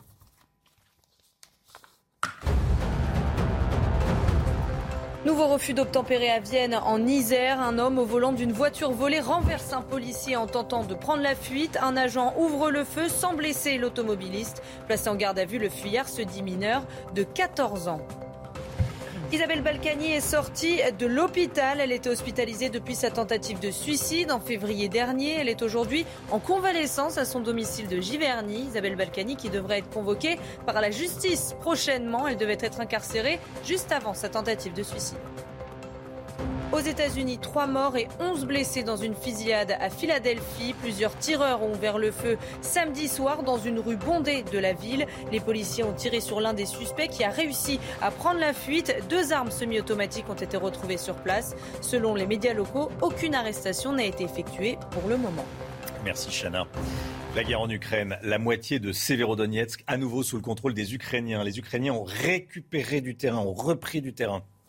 L'annonce a été faite par le gouverneur de la région. Severodonetsk, on le sait, ville clé de l'Est ukrainien. C'est le théâtre de combats acharnés quotidiens avec l'armée russe. Les Ukrainiens qui reprennent une partie de Severodonetsk. Gérard Vespierre, je voulais qu'on en parle ensemble. Est-ce qu'on peut parler de retournement de tendance? Euh, Comment est-ce que vous analysez cette progression ukrainienne? Ah, Retournement de tendance, c'est certainement un peu tôt. Mmh. Mais euh, il faut voir qu'effectivement, les Russes se sont approchés de la ville, ont commencé à pénétrer dans la ville. Maintenant, il y a un retour des Ukrainiens en, contre-attaque. Et si on regarde le calendrier des événements, euh, Vladimir Poutine vient de changer à nouveau le commandant de l'opération en Ukraine. Le fameux général, le boucher d'Alep a été, après sept semaines, changé à nouveau donc, euh, voyez-vous, le plan russe ne se déroule pas à nouveau comme il était prévu, parce que après le grand changement où on se retire de Kiev, on se retire de, euh, la zone nord de l'Ukraine, eh bien, il y a maintenant un nouveau changement dans le commandement russe. Donc, il y a une difficulté vraiment à mettre en place cette conquête du Donetsk. Après plus de 100 jours, les Russes ne contrôlent que 80% de la région après 100 jours de combat. Et il y a eu de nouveaux bombardements à Kiev euh, euh, ces, dernières heures. C'est également à noter. Merci beaucoup, euh, Gérard Vespierre. Je voulais qu'on écoute ces témoignages, ces témoignages d'Ukrainiens dévastés par les frappes. Je n'ai pas tout compris. Mon fils m'a demandé Maman, tu es vivante? J'ai répondu Oui, je crois. Tu n'as pas remarqué, il y a eu une frappe, un voisin a été tué. C'est terrifiant. Comment peut-on vivre ainsi? Tout est détruit dans la maison. C'est News, il est 7h20. L'écho, nouveau coup dur pour le monde agricole après les orages de grêle. On en parle. Combien ça va coûter ces, orages, ces dégâts euh, causés par la grêle? On voit ça avec Eric de Ritmaten. Eric de Ritmaten avec nous. Nouveau coup dur donc euh, pour les agriculteurs. Combien ça va coûter la grêle cette fois-ci? Ça va coûter cher, je peux vous le dire. On attend justement les chiffres définitifs, mais je vais vous donner deux références. D'abord, la référence 2014, juin 2014. Pareil, orage de grêle considérable sur toute la France. Le coût, selon les assureurs de l'époque, 1 milliard d'euros. C'était en 2014. Je ne sais pas si vous vous rendez compte. Alors, le problème, c'est que les, agriculteurs, les exploitants agricoles sont peu assurés. 30% d'entre eux seulement ont une couverture. Ils le disaient tous d'ailleurs hier soir, vous l'entendiez, ils vont perdre beaucoup d'argent. Si vous prenez l'exemple du gel, l'an dernier, vous vous rappelez, au printemps, les abricots détruits, les fruits, euh, les fraises, etc. C'était au printemps 2021, il y a un an. Si vous regardez comment ont été couverts les agriculteurs, Là, ça a coûté 130 millions d'euros, ça c'était les pertes. Hein. Euh, L'État a versé 90 millions et les agriculteurs en ont été de leur poche pour 40 millions. Donc voilà où on en est aujourd'hui. Alors, qu'est-ce qui va se passer? Il va y avoir euh, le, régime de calamité, de catastrophe agricole qui va être déclenché. Ça va accélérer les indemnisations, mais il y aura quand même de l'argent qui restera euh, euh, dû. En fait, et ce seront des pertes pour les agriculteurs. Je termine par un point. Il y a une loi qui a été votée, on en a beaucoup parlé, pour protéger définitivement les agriculteurs. Mais cette loi, eh bien, elle sera seulement appliquée à partir de 2023. En attendant, eh bien, je le répète, les agriculteurs vont être les principaux perdants de cet épisode dramatique. CNews, il est 7h22. Merci d'être avec nous sur CNews ce matin. Dans un instant, la voiture. On va voir euh, comment faire pour faire baisser le prix de l'essence. Le prix de l'essence qui est euh, au-delà des 2 euros le litre. On en parlera et dans un instant. À tout de suite. CNews, il est 7h25. Bienvenue à tous. Merci d'être avec nous.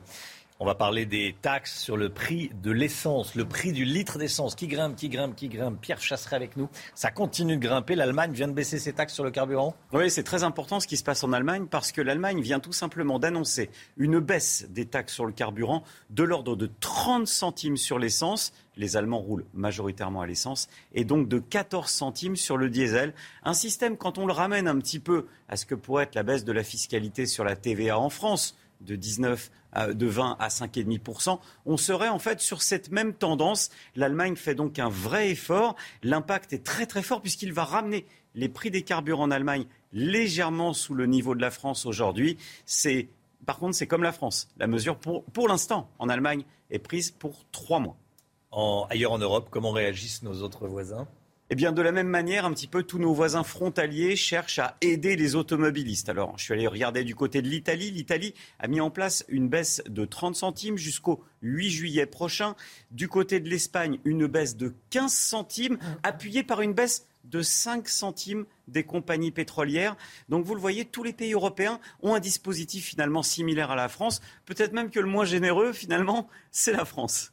Est-ce qu'on n'est pas en train de s'habituer à cette baisse des taxes en France de 18 centimes qui est sans cesse rendue euh, invisible par l'envolée des prix à la pompe? En fait, ce n'est pas une baisse des taxes, hein, c'est une aide de 18 centimes qui est ponctuelle. Oui, c'est très ponctuel et c'est vrai que c'est systématiquement avalé par l'inflation. La baisse de la fiscalité à la française, eh bien, ça nous donne des prix aujourd'hui qui sont de l'ordre de 2 euros pour le diesel en moyenne sur le territoire national et de 2,13 euros pour le samplon 95. Les prix deviennent fous. Hier, j'ai relevé 2,57 euros sur une autoroute. Mais comment arrêter maintenant ce dispositif? Quand on y réfléchit, Romain, ça va être extrêmement compliqué. Le jour où l'État dira... Fini les moins 18 centimes. Ça veut dire du jour au lendemain, les prix augmenteraient à 18 centimes. Qu'est-ce qui va se passer? On va tous faire le plein la veille. Donc l'État se retrouve dans une position assez complexe. D'ailleurs, Bruno Le Maire en parlait. Eh bien, une baisse de la fiscalité peut rapidement devenir pérenne dans l'état d'esprit des Français. Et je le souhaite. On a compris. On a compris. Merci Pierre. Allez, 7h27, le temps tout de suite, Alexandra Blanc. Le temps avec vous, Alexandra Blanc. Où est-ce que vous nous emmenez ce matin on prend la direction de l'Isère où les conditions météo étaient chaotiques hier. Regardez avec donc des orages, mais également de la grêle, un temps très instable. On a eu beaucoup d'orages tout au long euh, du week-end. On devrait avoir des conditions météo un petit peu plus agréables. Regardez sous ces orages, eh bien des trompes d'eau, notamment hier entre l'Ardèche et l'Isère. Alors au programme ce matin, un temps beaucoup plus clément. Ce n'est pas le grand beau sur les régions du nord, notamment sur le nord-ouest ou encore entre les Ardennes et les Hauts-de-France, avec un temps un peu plus nuageux. En revanche, c'est toujours l'été entre les Pyrénées, le golfe du Lion, les Alpes du Nord ou encore en allant vers la région PACA et la Corse. Dans l'après-midi, eh bien après les orages, retour de la pluie avec l'arrivée d'une nouvelle perturbation que l'on retrouve cet après-midi sur un bon quart nord-ouest. À l'avant, quelques nuages entre le sud-ouest, le bassin parisien ou encore les Ardennes. Et vous pourriez avoir localement quelques orages, mais principalement en montagne entre les Pyrénées, le Massif central ou encore le Jura. Conditions météo toujours estivales entre la Côte d'Azur et la Corse. D'ailleurs, les températures sont déjà particulièrement élevé, 20 degrés ce matin du côté de Nice ou encore de Marseille, 15 degrés à Toulouse ou encore du côté de Lyon. Et puis dans l'après-midi, c'est le grand écart, seulement 18 degrés en Bretagne contre 33 degrés entre Marseille et Aix-en-Provence. Vous aurez 30 degrés du côté de Montpellier et 21 degrés à Paris. C'est News 7h29, bienvenue à tous. Merci d'être avec nous On ce lundi de Pentecôte, lundi 6 euh, juin. À la une ce matin, les supporters anglais et espagnols vont pouvoir porter plainte sur Internet dans leur pays.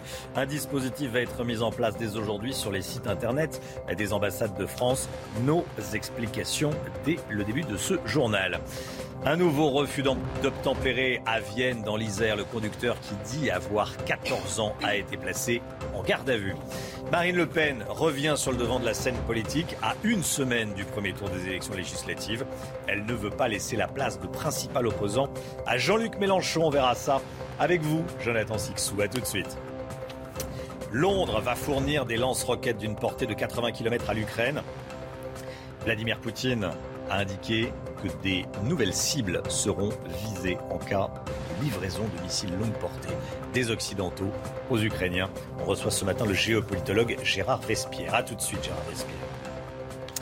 La grêle est tombée sur la majeure partie du pays ce samedi. Les récoltes sont en danger. Les, euh, les blés sont touchés. On verra ça dans le journal. Les violences au Stade de France. Les supporters anglais et espagnols vont pouvoir porter plainte sur Internet depuis leur pays. C'est très important, Chana. Un dispositif va être mis en place à partir de ce matin sur les sites Internet des ambassades de France. Alors comment ça marche? On voit ça avec Clémence Barbier. Les supporters de Liverpool et du Real Madrid ne digèrent toujours pas cette soirée de la finale de la Ligue des Champions au Stade de France. Dès aujourd'hui, ils pourront porter plainte depuis leur pays respectif. Le ministère de l'Intérieur a annoncé que les pages Internet des ambassades de France en Grande-Bretagne et en Espagne donneront dès ce lundi les modalités pour remplir les lettres de plainte. Elles seront ensuite traitées par les parquets de Bobigny et de Paris. La démarche prend des airs de mea culpa.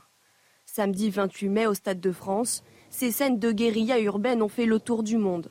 Des supporters bousculés, parfois victimes de vols, d'autres asphyxiés par du gaz lacrymogène. À l'origine de ce chaos notamment, des faux billets en circulation. Certains supporters n'avaient pas pu assister au match à cause de tentatives d'intrusion d'individus sans billets. Mercredi dernier, lors de son audition au Sénat, le ministre de l'Intérieur Gérald Darmanin a ouvert la voie à des réparations pour les supporters et des sanctions contre les policiers. On l'a appris euh, hier soir, ça a été annoncé par Manuel Valls lui-même. Nouvelle défaite pour Manuel Valls lors de euh, législatives. Cette fois, l'ancien Premier ministre a été éliminé hier soir dès le premier tour dans euh, la circonscription qu'il briguait, celle des Français de l'étranger en Espagne et au Portugal. Hein, et il l'a annoncé sur Twitter, vous l'avez dit. Et d'ailleurs, notez que Manuel Valls a supprimé son compte Twitter juste après avoir annoncé sa défaite. Regardez ce que ça donne quand on essaye d'aller sur son compte. Ce compte n'existe pas. Le premier tour des législatives, c'est dimanche. Hein. Comme tous les matins, on vous consulte dans la matinale. Et ce matin, on vous pose cette question. Est-ce que vous allez aller voter euh, pour euh, les législatives? Et euh, est-ce que vous savez déjà pour qui? Bah écoutez, c'est votre avis. Oui, je pense que c'est super important pour la constitution du futur gouvernement et c'est super important que nous, les jeunes, on se mobilise. Alors oui, effectivement, je vais voter. D'accord. Euh, après, je ne suis pas complètement certain et euh, j'ai de moins en moins la conviction que mon vote compte euh, dans la société dans laquelle on vit actuellement. A priori, non, parce que pour l'instant, je ne sais pas pour qui voter. Celle-là est particulièrement importante parce qu'il il y a une forte poussée de, de, la gauche de M. Mélenchon, du, mouvement MUP. M. Macron va bien avoir une majorité, donc il y a une grosse bagarre, donc c'est important de s'exprimer. Bah, si j'ai rien à faire, franchement, ouais, je pense que je vais y aller parce que c'est important quand même. Si vous n'avez rien à faire, donc s'il y a quelque chose de plus important à faire, vous, vous allez le faire, quoi, en gros. Ouais. Dans l'actualité également, la passagère blessée par des tirs de police dans le 18e arrondissement de Paris est décédée. Samedi matin, trois policiers à vélo ont ouvert le feu sur un véhicule. L'homme qui conduisait aurait foncé sur les fonctionnaires après un refus d'obtempérer. Chana. Hein. La passagère est donc décédée, vous l'avez dit, Romain. Le conducteur, lui, va mieux. Il était blessé au thorax. Quant aux policiers, ils sont toujours en garde à vue à l'IGPN. Autre refus d'obtempérer à Vienne, dans l'Isère. Les faits se sont déroulés ce week-end. Un homme au volant d'une voiture volée menaçait de rouler sur un agent à terre. Un policier a donc ouvert le feu sans blesser l'automobiliste. Placé en garde à vue, le fuyard se dit mineur de 14 ans. Le récit est signé Solène Boulan. Les faits se sont déroulés dans la nuit de samedi à dimanche vers 1h du matin. Dans le centre-ville de Vienne, des policiers tentent de contrôler une voiture mal garée. Mais le conducteur prend la fuite et renverse l'un des agents. Il percute plusieurs fois les collègues et sur la dernière, euh, sur la dernière action de police où ils arrivent à l'immobiliser étant donné qu'il a endommagé euh, son véhicule euh, en percutant du mobilier urbain. Sur la dernière action de police, il y a un collègue qui se retrouve quasiment bloqué sous le véhicule parce qu'il tente d'extirper le chauffeur qui redémarre à nouveau. Un autre policier fait alors feu sur le véhicule volé sans que le conducteur ne soit touché par la balle. L'individu, qui se dit mineur de 14 ans, a été placé en garde à vue pour recel, refus d'obtempérer et tentative d'homicide sur personne dépositaire de l'autorité publique. On pense que cette personne n'a pas 14 ans. Non seulement elle n'aurait pas 14 ans, elle serait peut-être également majeure. Ça, ça restera à confirmer. Euh, ce que l'on sait aussi, c'est que visiblement, il était sous l'emprise de, de produits stupéfiants. Les investigations devront déterminer l'âge réel du chauffard, hospitalisé dans le cadre de sa garde à vue. Le policier, hors de danger, a été blessé à la main et aux jambes.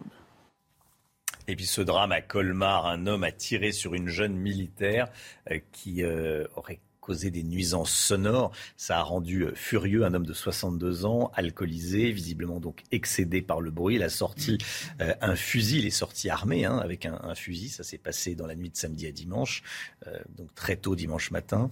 Les fêtards auraient tenté de le désarmer quand un coup est parti. Opéré hier matin, le, le pronostic vital de la jeune femme est toujours engagé. Le suspect a été interpellé et placé en garde à vue pour tentative d'homicide volontaire. La guerre en Ukraine à présent. La moitié de Severodonetsk à nouveau sous le contrôle des Ukrainiens, Chana. Annonce faite par le gouverneur de la région. La ville clé de l'Est de l'Ukraine est le théâtre de combats acharnés quotidiens avec l'armée russe. Kiev s'attend à une contre-attaque russe dans les cinq prochains jours. Elle craint des bombardements à l'artillerie lourde. Les Anglais annoncent euh, quelques jours après les Américains qu'ils vont également fournir des lance-roquettes de 80 km de portée. Annonce faite quelques heures après les nouvelles menaces de Vladimir Poutine de cibler de nouveaux sites ukrainiens, a priori en cas de livraison de missiles longue portée. Gérard Vespierre avec nous, géopolitologue. Euh, de quelle cible parle Vladimir Poutine? Bien, ce sont les villes ou les bases où arrive effectivement le matériel européen, le matériel américain, les, euh, longues, euh, les roquettes de longue portée, euh, les armes antiaériennes, les, les, systèmes de suivi de radar, etc. etc. Donc ce sont ces bases à l'ouest de l'Ukraine ou proches du front qui pourraient être à nouveau, parce que les Russes ont déjà commencé ces frappes-là depuis le début de la guerre, car ils craignent effectivement l'arrivée de ces armes nouvelles de longue portée et de précision. Et si on regarde les choses telles qu'elles peuvent se dérouler, eh bien, ça pourrait être un changement dans le déroulement de la bataille. Si les armes nouvelles sont nombreuses et de grande précision, à ce moment-là, les batteries d'artillerie russes vont être sous le feu des Ukrainiens. Et c'est ce que les Russes ne veulent absolument pas. Gérard Vespierre avec nous. Merci d'être là ce matin. aux États-Unis, trois morts et onze blessés dans une fusillade à Philadelphie, Chana. Plusieurs tireurs ont ouvert le feu samedi soir dans une rue bondée de la ville. Les policiers ont tiré sur l'un des suspects qui a réussi à prendre la fuite. Deux armes semi-automatiques ont été retrouvées sur place. Selon les médias locaux, aucune arrestation n'a été effectuée pour le moment. C'est une image qui a fait le tour des réseaux sociaux, celle d'un employé de Disneyland Paris qui a gâché une demande de mariage. Ça s'est passé ce week-end. Regardez un Américain qui met un genou à terre devant le célèbre château du parc. Jusqu'ici, tout va bien, jusqu'à ce que l'employé arrive. Là, c'est le drame. L'employé, vous l'avez vu, lui arrache la boîte avec la bague. Et puis, en fait, le problème, c'était qu'ils étaient sur une zone qui était censée être restreinte, sauf que tout avait été convenu avant. Donc, c'est vraiment une bourde de, du membre de cette équipe d'animation. Et donc, Disneyland Paris qui a présenté immédiatement ses excuses au couple pour ce, pour ce moment gâché. Voilà, bon, on leur souhaite du bonheur après leur, leur mariage. Évidemment, on ne sait même pas si elle a dit oui, a ah priori. on n'a pas eu le temps. On a... Il a peut-être demandé, je ne sais pas, oui, devant au restaurant ou euh, dans la chambre d'hôtel. Bon, on n'aura pas la, fin de l'histoire. Allez, il est 7h38. Restez bien avec nous sur CNews. Dans un instant, on va parler de la grêle. Euh, la grêle, gros dégâts ce week-end, bien sûr. Reportage dans les Yvelines. À tout de suite.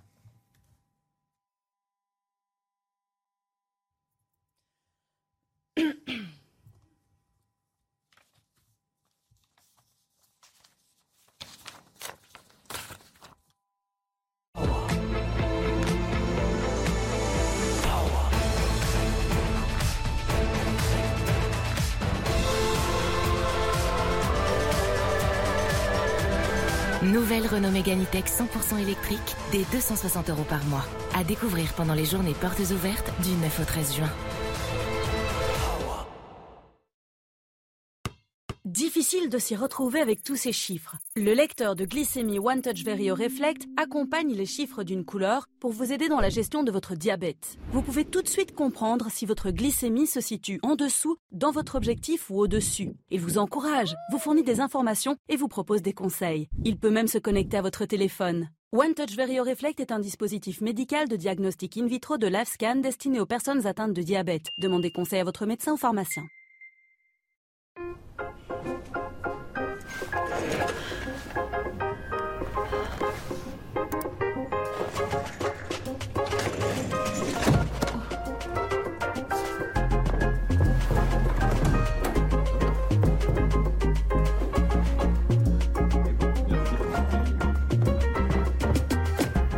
Estimation, facture et outils de gestion. Les solutions Square connectent tous les côtés de votre entreprise. C'est carré avec Square.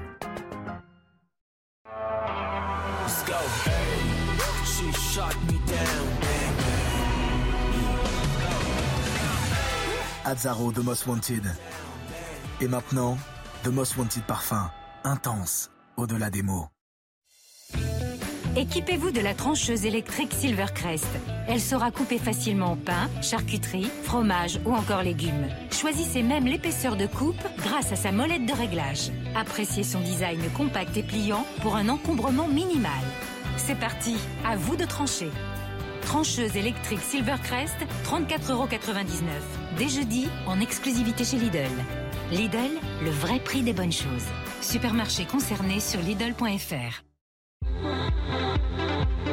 Pour les petits malins. Pour les gros malins.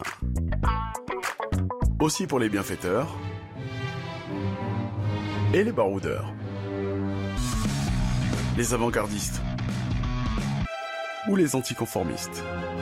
Gamonda 100% hybride ou électrique. Pour vous aussi. Et pour les plus rusés, Honda rachète votre véhicule toute marque confondue. Rendez-vous sur honda.fr pour en savoir plus. Samuel est cuisinier dans une école. La semaine, il part travailler à vélo, mais le week-end, il utilise sa voiture. C'est pourquoi GMF propose une réduction sur l'assurance auto pour tous ceux qui roulent peu. GMF, premier assureur des agents du service public.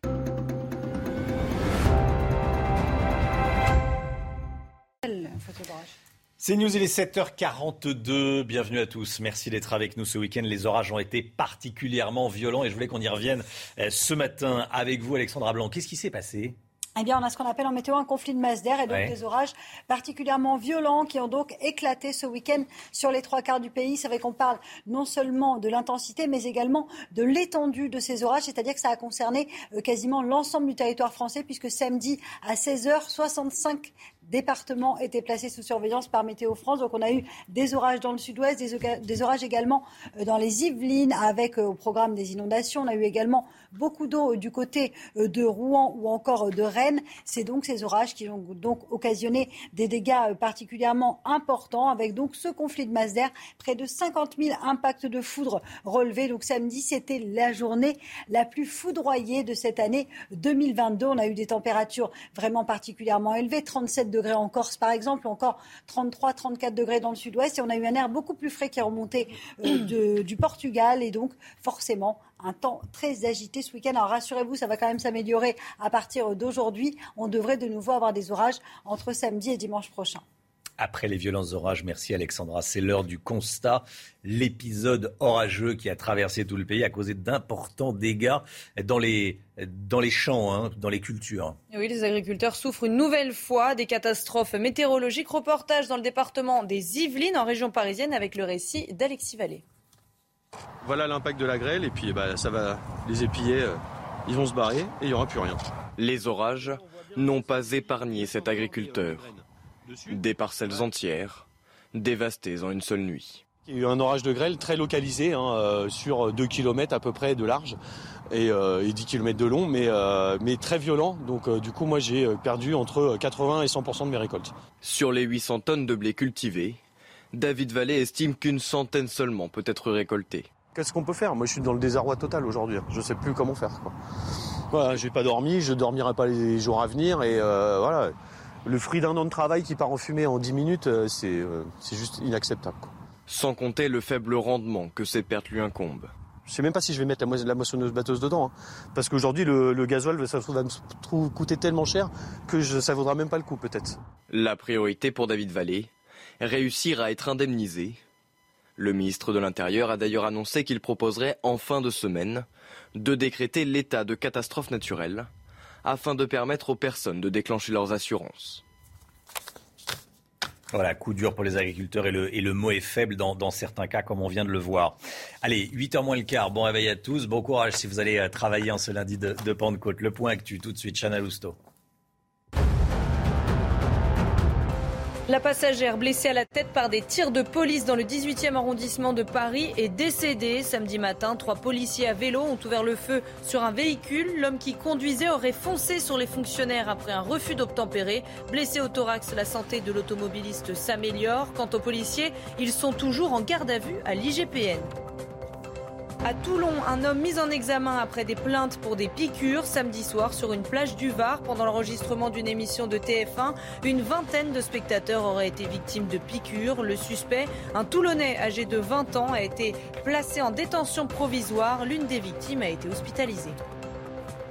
C'est une décision de justice qui fait polémique. Un homme jugé pour avoir tué une cycliste de 29 ans en 2019 à Toulouse a été condamné à deux ans de prison avec sursis et pourtant il était jugé, il était jugé pour homicide involontaire avec circonstances aggravantes. L'automobiliste de 33 ans était sous l'emprise de l'alcool et de stupéfiants. Clap de fin pour le jubilé de platine de la reine Elisabeth II. Tout s'est bien passé. Des centaines de milliers d'Anglais qui se sont réunis, qui ont salué leur reine, qui les, a salués également, tout en vert. Euh, vêtu, vous la voyez avec euh, les enfants, les petits-enfants, toute la famille était là, tout s'est merveilleusement bien passé. Cette dernière journée a été marquée hein, par cette apparition plus ou moins surprise de la reine au, balcon de Buckingham Palace. Ah oui, ça s'est fini en beauté. La reine d'Angleterre qui était accompagnée de ses héritiers, le prince Charles et le prince William. Alors retour sur les meilleurs moments de ce jubilé de platine avec Alexis Vallée.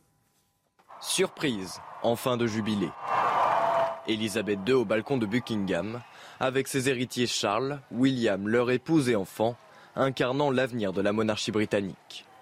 Appuyée sur une canne et vêtue de vert, la reine a salué les dizaines de milliers de personnes massées sur le mall. Elle est restée le temps que soit joué l'hymne God Save the Queen, puis est repartie. C'était incroyable. Quelle finale spectaculaire, surtout de voir Sa Majesté sur le balcon. L'événement s'est terminé avec brio. Aujourd'hui, c'était incroyable. Je me sens vraiment chanceuse d'avoir pu la célébrer. Malgré l'absence physique de la monarque pendant les festivités, elle n'a jamais quitté les Britanniques. La technologie au service de Buckingham, comme cet hologramme de son couronnement diffusé dans un carrosse doré. Cette vidéo où elle prend le thé avec Lord Paddington, icône de la littérature enfantine britannique, ou encore à travers ses héritiers. Your Majesty, Mammy. Après quatre jours de fête pour son jubilé de platine, Elisabeth II s'est dit profondément touchée par l'accueil du public. Elle conclut dans un communiqué Mon cœur est avec vous tous et je reste déterminée à vous servir au mieux de mes capacités. Voilà, comme un parfum euh, d'adieu. Tout s'est bien passé en tout cas. allez, l'écho tout de suite. L'inflation, l'inflation forte, ça risque de durer. C'est ce que nous dit Eric Dorit Maten ce matin. Bruno Le Maire le confirmait hier matin. Le pic d'inflation va durer jusqu'à fin 2023. Hier matin sur CNews et, Europe 1. Et ensuite, les très faibles niveaux d'inflation de ces dernières années. Eric, c'est terminé, c'est fini pour longtemps Alors écoutez, Bruno Le Maire essaye de rassurer. C'est vrai que pour 2022, là, on aura ce pic d'inflation élevé entre 5-6%, sans doute 6% jusqu'à la fin de l'année. Et puis ensuite, 2023, là, ça va s'arranger petit à petit. Alors s'arranger, lui, dit, euh, on va revenir à un niveau plus raisonnable. Mais c'est quoi un niveau plus raisonnable? Est-ce que c'est revenir au taux qu'on a connu dans le passé? Sûrement pas. Lui, parle de 2%. Et d'ailleurs, 2%, c'était pile le seuil maximum fixé par la BCE. Mais on ne viendra plus au taux que vous voyez sous vos yeux euh, quand on regarde des taux comme en 2015, 0,5%, regardez 2019, 0,2%, même 0% d'inflation en 2020. Oui, alors c'est vrai qu'il y avait la crise Covid, mais tout ça, c'est du passé. Donc on est parti vraiment pour avoir une inflation qui va être plus soutenue. Elle va être raisonnable sûrement, mais en tout cas, c'en est fini des taux très bas. Alors, quand Bruno Le Maire parle d'inflation raisonnable, on peut le croire? Bah, vous voyez. Et qu'est-ce hein. qu'il veut dire exactement par là? Alors, exactement. Alors, avec l'argent, tout est toujours très relatif, hein, Eric. Et c'est facile de faire des promesses, hein, de dire tout ira bien demain. Alors là, c'est intéressant de voir qu'il faut du temps pour stabiliser une inflation. Je vais pas revenir aux années 80 où on était à plus de 13% d'inflation. Mais si vous regardez, euh, pour passer de 3 à 2%, il a fallu 6 ans entre 1986 et 1992. Vous voyez comme c'est long de stabiliser une inflation pour revenir à 2%. Après cette date, il n'y a plus eu de pic, vous l'avez vu tout à l'heure. Le problème, c'est qu'en France, vous allez avoir une multitude de charges qui vont arriver. D'abord, euh, ce qui va coûter le plus cher, ça va être la transition énergétique. Et ça, il n'en parle pas trop, Bruno Le Maire. J'interviewais récemment pour l'hebdo de l'écho, vous savez, l'émission du week-end, euh, Christophe Perilla, qui est le président de Valeo, le nouveau patron de Valeo. Il disait que c'est vrai que la transition écologique va faire exploser les coûts pour les entreprises. Et son entreprise, en tout cas, elle, répercutera les coûts. Pas question de rogner sur les marges. C'est pas possible de faire du low cost, par exemple, pour l'automobile. Comme, alors, le patron de la Caisse des dépôts que j'ai rencontré rencontré aussi, Eric Lombard, me disait que les entreprises devraient consacrer à l'avenir de plus en plus de bénéfices à la transition écologique. Troisième, euh, euh, volet, celui du MEDEF, qui rappelle hier dans le JDD qu'il faut absolument que euh, l'État renonce aux impôts de production, vous savez, ces petits impôts qui tuent les entreprises, 35 milliards au total. Mais est-ce que vraiment l'État est prêt à le faire au moment où la charge est ultra chargée? En tout cas, l'inflation aura du mal à diminuer malgré les promesses actuelles du gouvernement.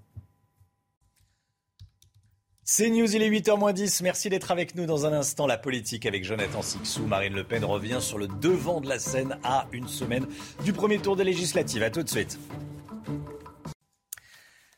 La politique avec euh, Marine Le Pen, on peut le dire, de retour sur le devant de la scène politique à une semaine du premier tour des, élections législatives. Jonathan Sixou avec nous. Jonathan, euh, Marine Le Pen ne veut pas laisser la place de principal opposant à Jean-Luc Mélenchon. Hein. Non, pas vraiment, mais il faut dire qu'après une diète médiatique qui en a surpris un peu plus d'un en pleine euh, campagne législative, Marine Le Pen est revenue, donc c'était euh, hier sur ses terres à Hénin-Maubon, et elle s'en est pris à Jean-Luc Mélenchon.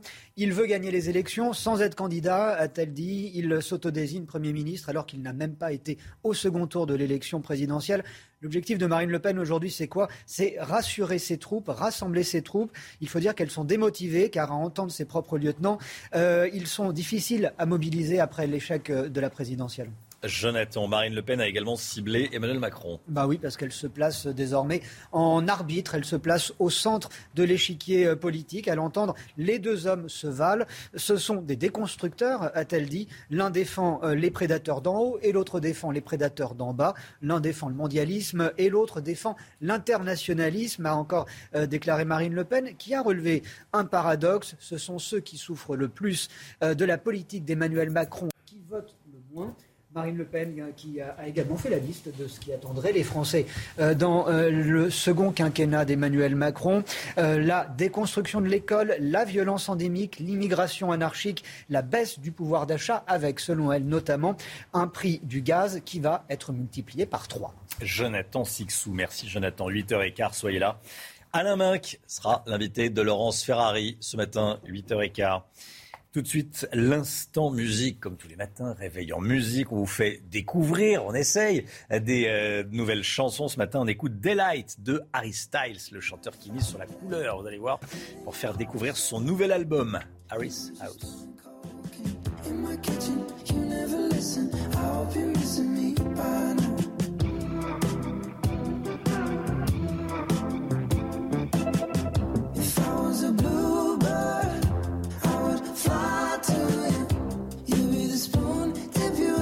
so I could be sticking to you daylight. You got me close in the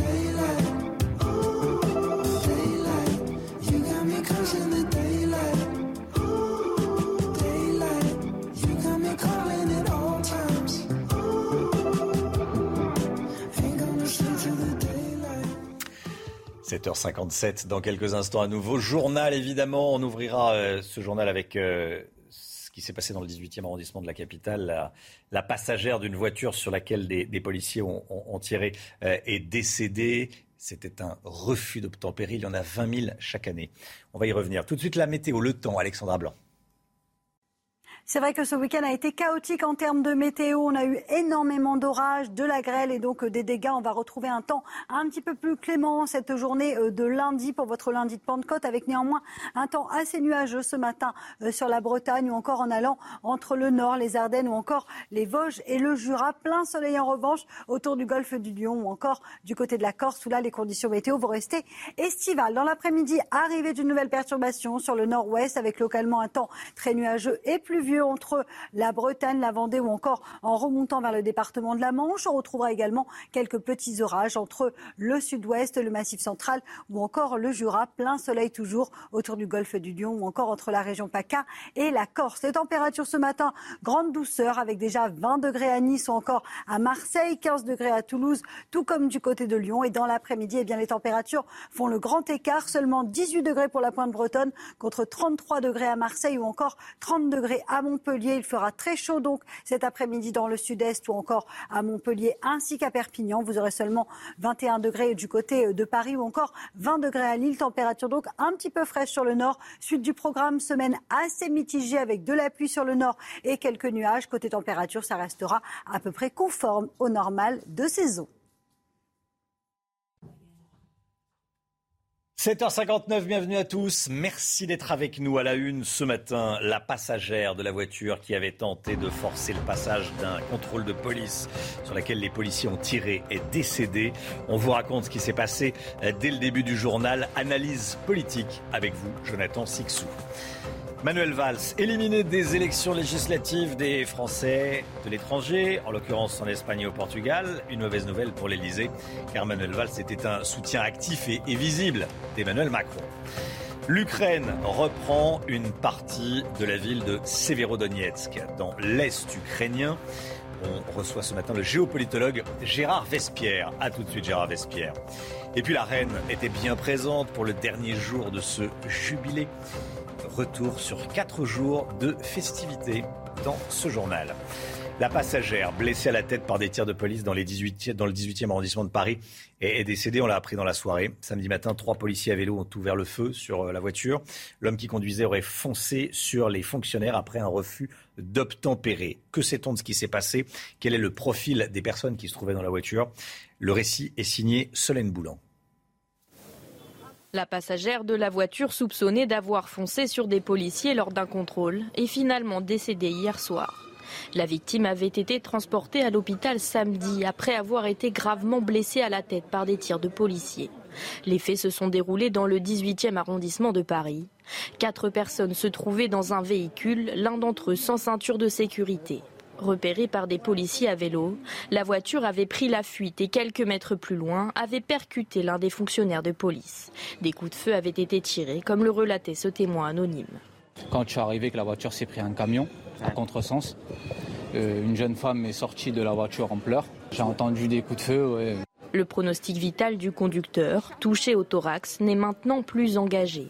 Les deux autres passagers n'ont pas été blessés et ont commencé à être entendus samedi les trois policiers qui ont tiré ont été placés hier après-midi en garde à vue à l'inspection générale de la police nationale. Les réactions politiques, Jean-Luc Mélenchon a réagi cette nuit sur Twitter, Chana. Hein. La police tue et le groupe factieux Alliance justifie les tirs et la mort pour refus d'obtempérer la honte. C'est quand demande-t-il. Un peu plus tôt, Jean-Luc Mélenchon qui parlait de peine de mort. Écoutez la réponse de Mathieu Vallet du syndicat indépendant des commissaires de police mais dans chacun de ces tweets, en fait, M. Mélenchon, il pense toujours euh, aux voyous, il pense toujours à ceux qui ont voulu attenter à la vie des policiers, à ceux qui pourrissent le quotidien des, gens. Il pense jamais à ces policiers qui protègent le peuple, à ces policiers qui meurent pour protéger le peuple, à ces policiers qui chaque jour sont blessés, plus d'une quinzaine, et à toutes ces victimes qui euh, crèvent en silence. Donc d'une certaine manière, on se demande de quel côté est M. Mélenchon. Nous, on a la réponse. Il est plus du côté des voyous que des policiers. Et ce tweet en a encore la démonstration, au mépris d'ailleurs de toutes les règles euh, procédurales, les règles pénales et les règles de notre État de droit. Jonathan Sixou avec nous. Euh, au-delà de ce drame, on est frappé par le nombre de refus d'obtempérer en France. Plus de 20 000 chaque année. Plus de 20 000. Hein. Plus de 20 000, c'est un chiffre qui est en constante euh, augmentation. Ça correspond à peu près à un refus toutes les 20 minutes. Euh, et bien souvent, les policiers voient leur vie en danger. C'est pour cela qu'ils tirent. On a vu les exemples se multiplier ces derniers temps. Ce week-end à Paris, dans le 18e, vous en parlez. On parle également ce matin de ce qui s'est passé dans la Vienne. Il y a eu sur le Pont Neuf, dans la capitale, il y a encore quelques semaines et à chaque fois le même scénario, une voiture qui fonce sur des policiers et, qui sont, et qui sont donc obligés de tirer pour stopper le véhicule. C'est bien pour ça que les propos de Jean-Luc Mélenchon paraissent pour le moins irresponsables. Votre invité tout à l'heure, euh, Romain, nous le disait, la loi prévoit ce cas de figure, la loi prévoit et encadre la légitime défense. Peut-être qu'il serait euh, utile de rappeler dans ce contexte, même si on peut que, évidemment, dans l'absolu, euh, regretter que des jeunes gens soient grièvement blessés ou tués, que le risque zéro n'existe pas lorsqu'on se place hors la loi. Voilà, l'invité de, 7 heures était Abdoulaye Kanté, policier des, euh, des, Hauts-de-Seine. On, l'entendra à nouveau à, 8h30, bien sûr. Nouvelle défaite pour euh, Manuel Valls, défaite euh, politique élective aux législatives. L'ancien Premier ministre a été éliminé hier soir dès le premier tour dans sa circonscription, la cinquième des Français de l'étranger. Il a annoncé sa défaite lui-même sur Twitter. Hein. Pour ce premier tour, l'ex-premier ministre avait été investi par la majorité présidentielle. Il appelle pour le second tour à faire barrage au candidat de la NUPES. Les violences au Stade de France, le fiasco, le chaos, les supporters anglais et espagnols vont pouvoir déposer plainte à partir de ce matin sur Internet. Un dispositif va être mis en place dès aujourd'hui sur les sites Internet des ambassades de France. Par ailleurs, Marine Le Pen était en meeting hier à Hénin-Beaumont dans le Pas-de-Calais. Elle est revenue sur les images de chaos de la finale de la Ligue des Champions. Elle parle, je cite, d'un naufrage. Écoutez. L'épisode du Stade de France est un empilement d'incompétences, de lâcheté, de mensonges et de dérobades.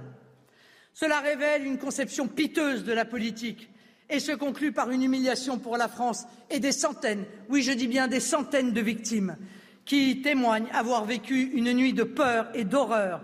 Et les témoignages, je vous assure, sont en effet glaçants. La Macronie, c'est le règne des responsables pas coupables, l'impunité des voyous et la bonne conscience des politiciens défaillants. À Toulon, un homme a été mis en examen après des plaintes pour des piqûres, vous savez, avec des seringues. Samedi soir, sur une plage du Var, pendant l'enregistrement d'une émission de TF1, une vingtaine de spectateurs auraient été victimes de, piqûres. Le suspect est un Toulonnais âgé de 20 ans. Il a été placé en détention provisoire. Il nie les faits. Il y a de nombreux témoignages euh, qui euh, l'accusent. On verra, il va y avoir une enquête. L'une des victimes a été hospitalisée. La guerre en Ukraine, 103e jour de guerre en Ukraine aujourd'hui, Chana. Hein. Et Volodymyr Zelensky, de nouveau sur la ligne de front. Le président ukrainien était en visite à Zaporizhia ces dernières heures pour rencontrer les anciens résidents de Mariupol. Écoutez. Je suis fier de chaque personne que j'ai rencontrée, à qui j'ai serré la main. Je leur ai apporté mon soutien. Nous avons apporté des choses pour les militaires que je ne détaillerai pas, mais plus que tout, nous avons apporté de la confiance. À Severodonetsk, l'armée ukrainienne a gagné du terrain. C'est euh, désormais la moitié de Severodonetsk qui est à nouveau sous le contrôle euh, de l'armée ukrainienne. C'est le gouverneur de la région qui a fait cette annonce. Euh, ville clé de l'Est de l'Ukraine, bien sûr, théâtre de combats acharnés. Les Ukrainiens reprennent une partie de Severodonetsk. Gérard Vespierre avec nous. C'est un retournement de tendance. Comment analyser cette progression? Qu'est-ce qu'on peut en dire? L'évolution est, trop ponctuelle pour qu'on en puisse en faire une tendance. Mais c'est quand même un fait euh, important. Et le fait est tellement important que finalement, on voit, si on regarde l'organisation russe, eh bien, les Russes viennent à nouveau de changer le nom du commandant de l'opération en Ukraine, de la guerre en Ukraine, le exit le général euh, Dvernikov et arrive donc à un nouveau responsable. Ce qui prouve que le plan ne se déroule pas comme prévu, et l'énergie et l'héroïsme des Ukrainiens, plus l'arrivée des nouvelles armes avec portée allongée, très grande précision, les canons César, l'armement euh, anglais et aussi américain, pourraient faire de ce mois de juin un tournant inattendu dans cette guerre. Merci beaucoup Gérard Vespierre. Ce week-end, les orages ont été particulièrement violents avec plus de 50 000 impacts de foudre samedi et des dégâts considérables, Chana. Hein. oui, notamment dans certaines régions et les trois quarts de la France étaient concernés par ces orages. Et puis regardez ces images. Oui, elle est apparue au balcon de Buckingham Palace, la reine Elisabeth II, toute de verre vêtu, un verre qu'on voit de loin. Euh, voilà, pour la, plus grande joie des, Britanniques qui avaient fait le, déplacement. Euh, quatre jours de, festivités, quatre jours de jubilé de platine, avec des centaines de milliers de Britanniques, d'Anglais, et tout s'est bien passé, hein, soit dit en passant. Il est 8h07, restez bien avec nous. Dans un instant, c'est Alain Minck qui est l'invité de Laurence Ferrari. A tout de suite.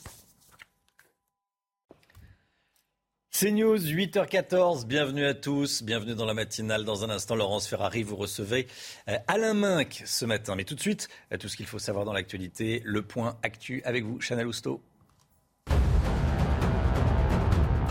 Nouveau refus d'obtempérer à Vienne en Isère. Un homme au volant d'une voiture volée renverse un policier en tentant de prendre la fuite. Un agent ouvre le feu sans blesser l'automobiliste. Placé en garde à vue, le fuyard se dit mineur de 14 ans. Aux États-Unis, trois morts et 11 blessés dans une fusillade à Philadelphie. Plusieurs tireurs ont ouvert le feu samedi soir dans une rue bondée de la ville. Les policiers ont tiré sur l'un des suspects qui a réussi à prendre la fuite. Deux armes semi-automatiques ont été retrouvées sur place et selon les médias locaux, aucune arrestation n'a été effectuée pour le moment. Raphaël Nadal remporte son 14e Roland Garros. L'Espagnol a battu facilement le Norvégien Casper Ruud en 3-7, 6-3, 6-3, 6-0. Il décroche son 22e titre de Grand Chelem, un record absolu pour le tennis masculin, alors que Raphaël Nadal souffre toujours de douleurs au pied gauche.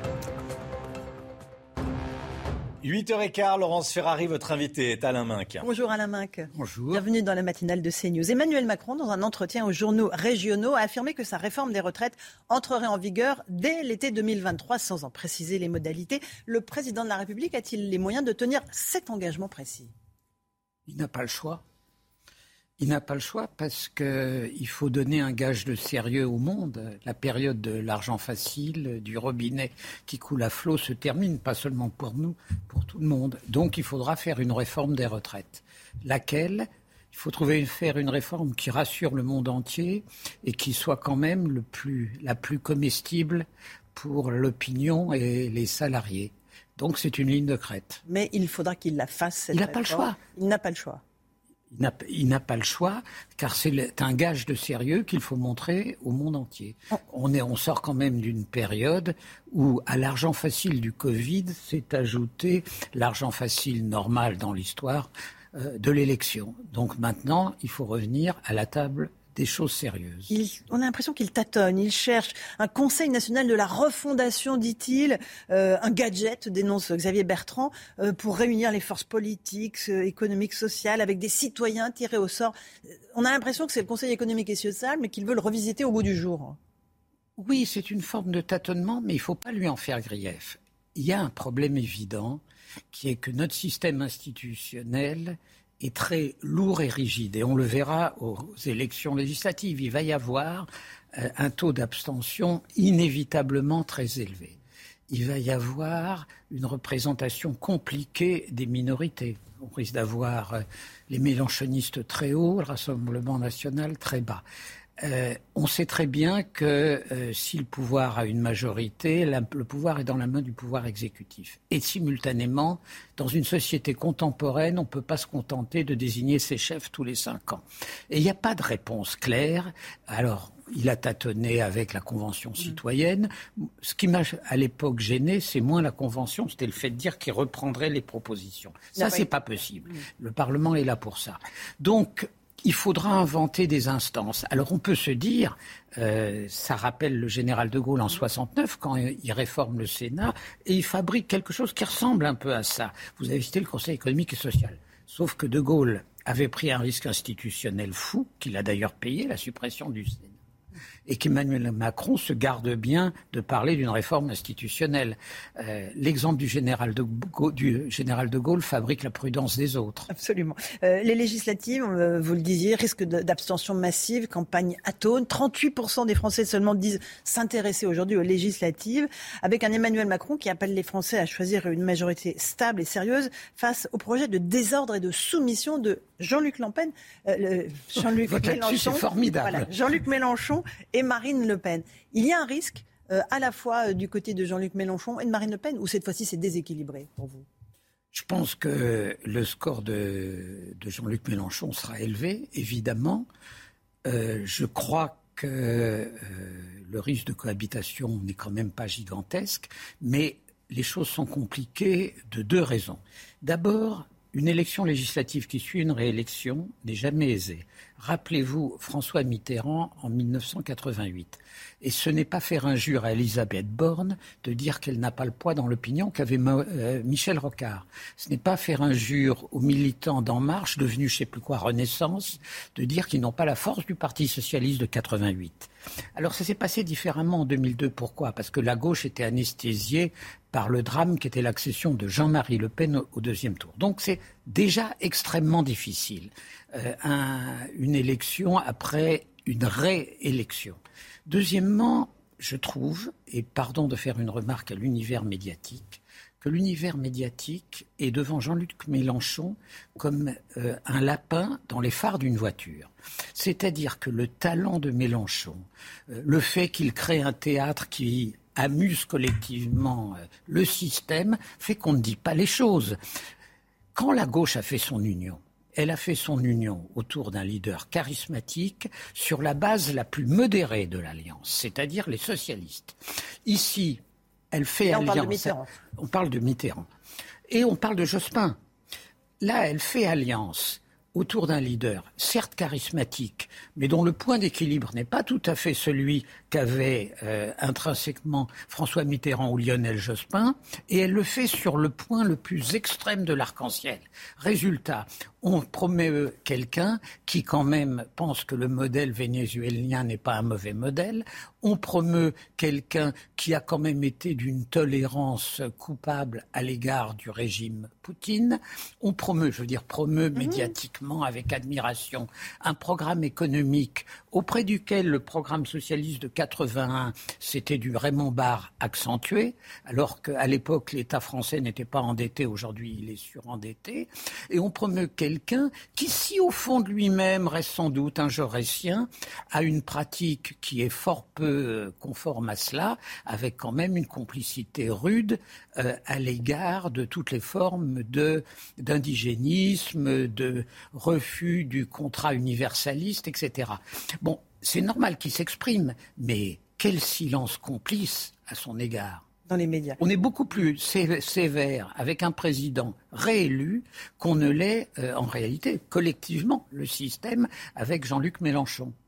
Euh, dont le groupe pourrait avoir euh, une fourchette de 70 à 205 députés, pourrait, vous avez raison, les projections.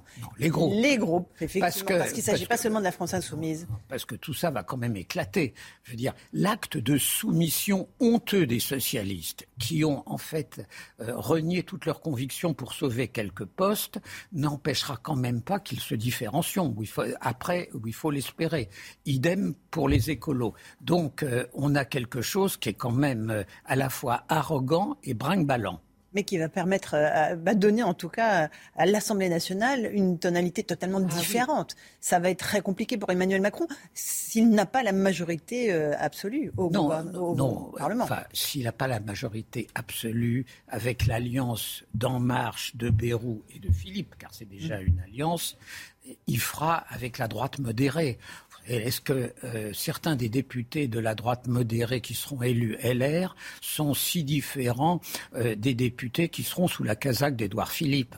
Il faudra manœuvrer. Bon, euh, là où ça va être beaucoup plus compliqué, si on pense au précédent de 88, c'est que l'instrument de gouvernement qui est le 49-3 est réduit depuis la réforme institutionnelle de 2008 à un par session.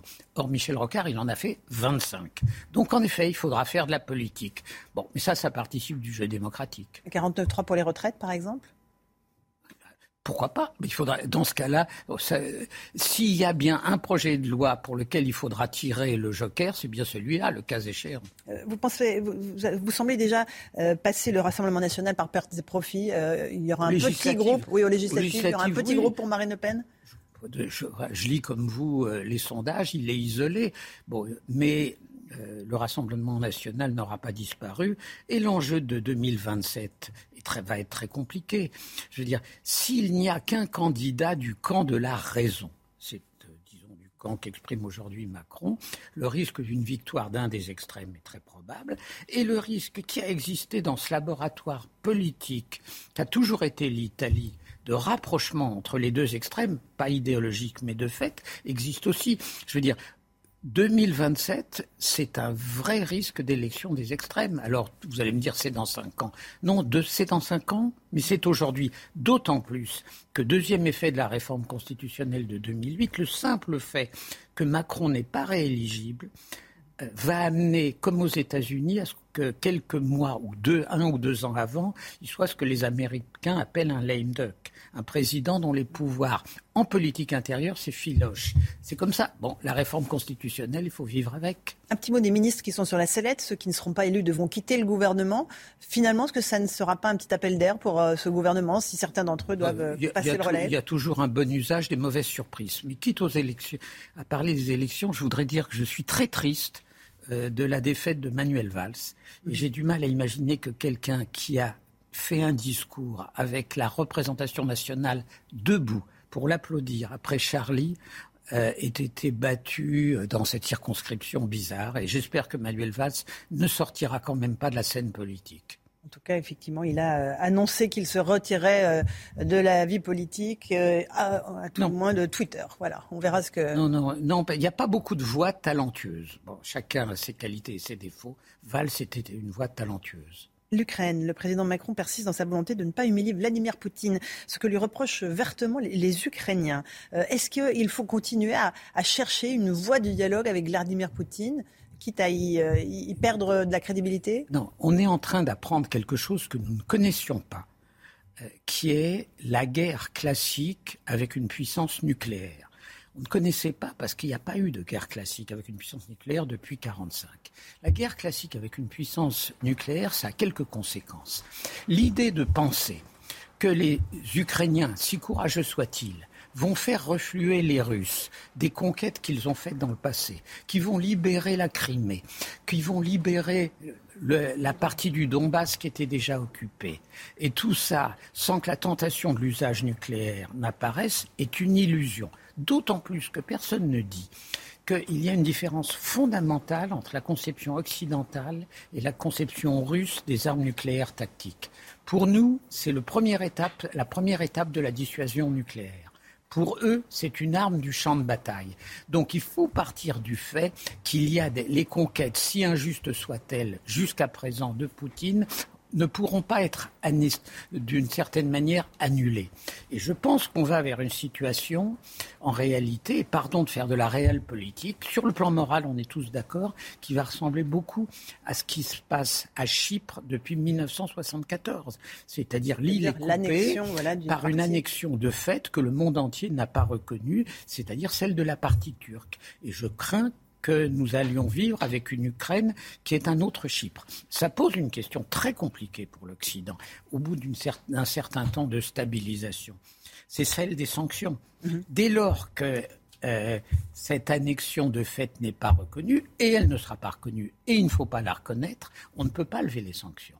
Donc ça veut dire quand même que même s'il y a un cessez-le-feu et que ce cessez-le-feu s'installe, l'isolement de la Russie à l'égard de l'Occident continuera, ce qui veut dire que la Russie deviendra de plus en plus une vassale de la Chine. Mais ça, c'est un effet, un, effet avec lequel il va falloir vivre. Et des sanctions qui continueront à peser en France, notamment sur le pouvoir d'achat des Français, euh, avec euh, voilà, une inflation qui augmente, euh, une situation économique qui, se, qui se noircit au, au fil des mois. Est-ce qu'il faut être optimiste? Bruno Le Maire estime que voilà, on repassera sans doute en 2023 à une inflation un peu plus raisonnable. Oui, ça, il a raison. Parce qu'il y a quelque chose de paroxystique dans l'inflation actuelle. Même avec les sanctions, les circuits, avec le temps, se rétabliront. On ira chercher du gaz en dehors de la Russie, et c'est d'ailleurs déjà en train d'être le fait. Mais il y a un moment extrêmement difficile où il faut en effet partager le prix tel que désormais il apparaît entre les trois parties, c'est-à-dire les citoyens, les entreprises et l'État. Il est hors de question que ce soit les salariés qui payent seuls le prix du, pouvoir d'achat. Mais il est aussi hors de question de penser que ce- ça ne peut être que les entreprises. Et aussi hors de question que ça ne peut être que l'État. Donc il y a un problème d'équilibre à trouver entre les trois qui est très compliqué, d'autant plus compliqué que les muscles intellectuels, ça s'atrophie. Et le muscle des réactions face à l'inflation, on l'a complètement atrophié par nécessité de fait, puisqu'il n'y a plus d'inf- d'inflation depuis 20 ans. Donc c'est un moment qui exige de l'imagination, du culot, du bon sens, enfin tout- tous ingrédients qui ne sont pas toujours sur la table. Est-ce qu'on n'est pas sur des mesurettes avec euh, un chèque alimentation, avec une ristourne sur l'essence Est-ce qu'on ne il faut pas prendre une mesure plus globale Non, il faut justement spécialiser les mesures pour répondre à des problèmes. Je vous donne un exemple. Vous ne pouvez pas traiter de la même manière le salarié qui va en RER e à la défense et dont le coût de transport n'augmente pas, et la caissière de Leclerc qui, pour rejoindre son boulot en province, doit faire 20 km aller, 20 km retour dans une voiture qui fonctionne au diesel. Donc, il ne faut surtout pas partir dans des mesures générales qui auraient des effets macroéconomiques pervers.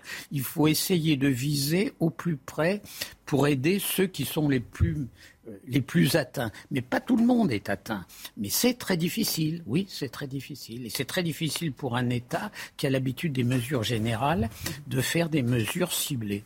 Merci beaucoup Alain d'être venu ce matin dans la matinale de CNews. À vous Romain Desarmes pour la suite. C'est News, il est 8h30. Merci à vous, Laurence Ferrari, et à votre invité, Alain Minck. Merci d'avoir choisi CNews pour démarrer cette journée de lundi 6 juin, lundi de Pentecôte. Voilà, bon courage si vous allez travailler, bonne journée, profitez-en bien si euh, c'est un jour férié euh, pour vous. À la une ce matin, les supporters anglais et espagnols vont pouvoir porter plainte sur Internet dans leur pays. Un dispositif va être mis en place dès aujourd'hui sur les sites Internet des ambassades de France. Nos explications dès le début de ce journal. La passagère de la voiture qui a forcé un contrôle de police et sur laquelle les policiers ont tiré. La passagère est décédée. Le conducteur est dans un état grave. On va vous raconter ce qui s'est passé. Vous entendrez également Abdoulaye Kanté, qui est policier et qui était avec nous ce matin à 7 heures. Marine Le Pen revient sur le devant de la scène politique à une semaine du premier tour des élections législatives. Elle ne veut pas laisser la place de principal opposant à Jean-Luc Mélenchon. On verra ça avec vous. Jonathan Sixou, à tout de suite Jonathan. Londres va fournir des lance-roquettes d'une portée de 80 km. Elle va les fournir bien sûr à l'Ukraine. Vladimir Poutine a indiqué que de nouvelles cibles seraient visées en cas de livraison de missiles longue portée des Occidentaux à l'Ukraine. On reçoit ce matin le géopolitologue Gérard Vespierre. Merci d'être avec nous Gérard Vespierre. Et puis la reine était bien présente pour le dernier jour de son jubilé de platine. On la voyait de loin avec euh, sa robe verte, son chapeau vert. Retour sur quatre jours de festivités qui se sont très bien passés, malgré le fait que ça ait rassemblé des euh, centaines de milliers de, Britanniques. On sera en direct avec Régine Delfour depuis Londres. A tout de suite Régine.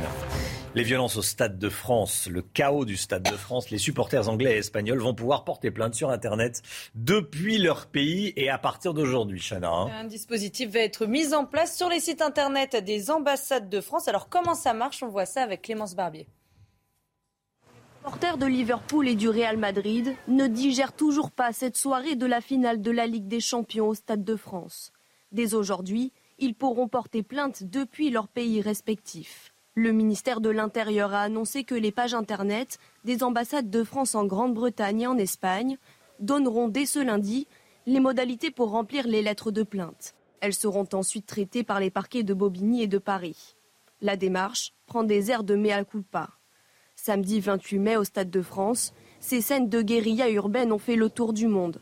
Des supporters bousculés, parfois victimes de vols, d'autres asphyxiés par du gaz lacrymogène à l'origine de ce chaos notamment des faux billets en circulation. Certains supporters n'avaient pas pu assister au match à cause de tentatives d'intrusion d'individus sans billets.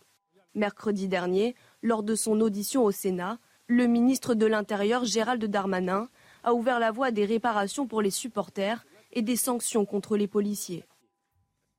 L'actualité politique, c'est cette défaite de Manuel Valls aux législatives. Il l'a annoncé lui-même sur Twitter. Il était candidat dans la cinquième circonscription des Français de l'étranger. En clair, l'Espagne et le Portugal. Il a donc annoncé lui-même sa défaite. Il n'a même pas attendu les, résultats officiels du ministère des Affaires étrangères.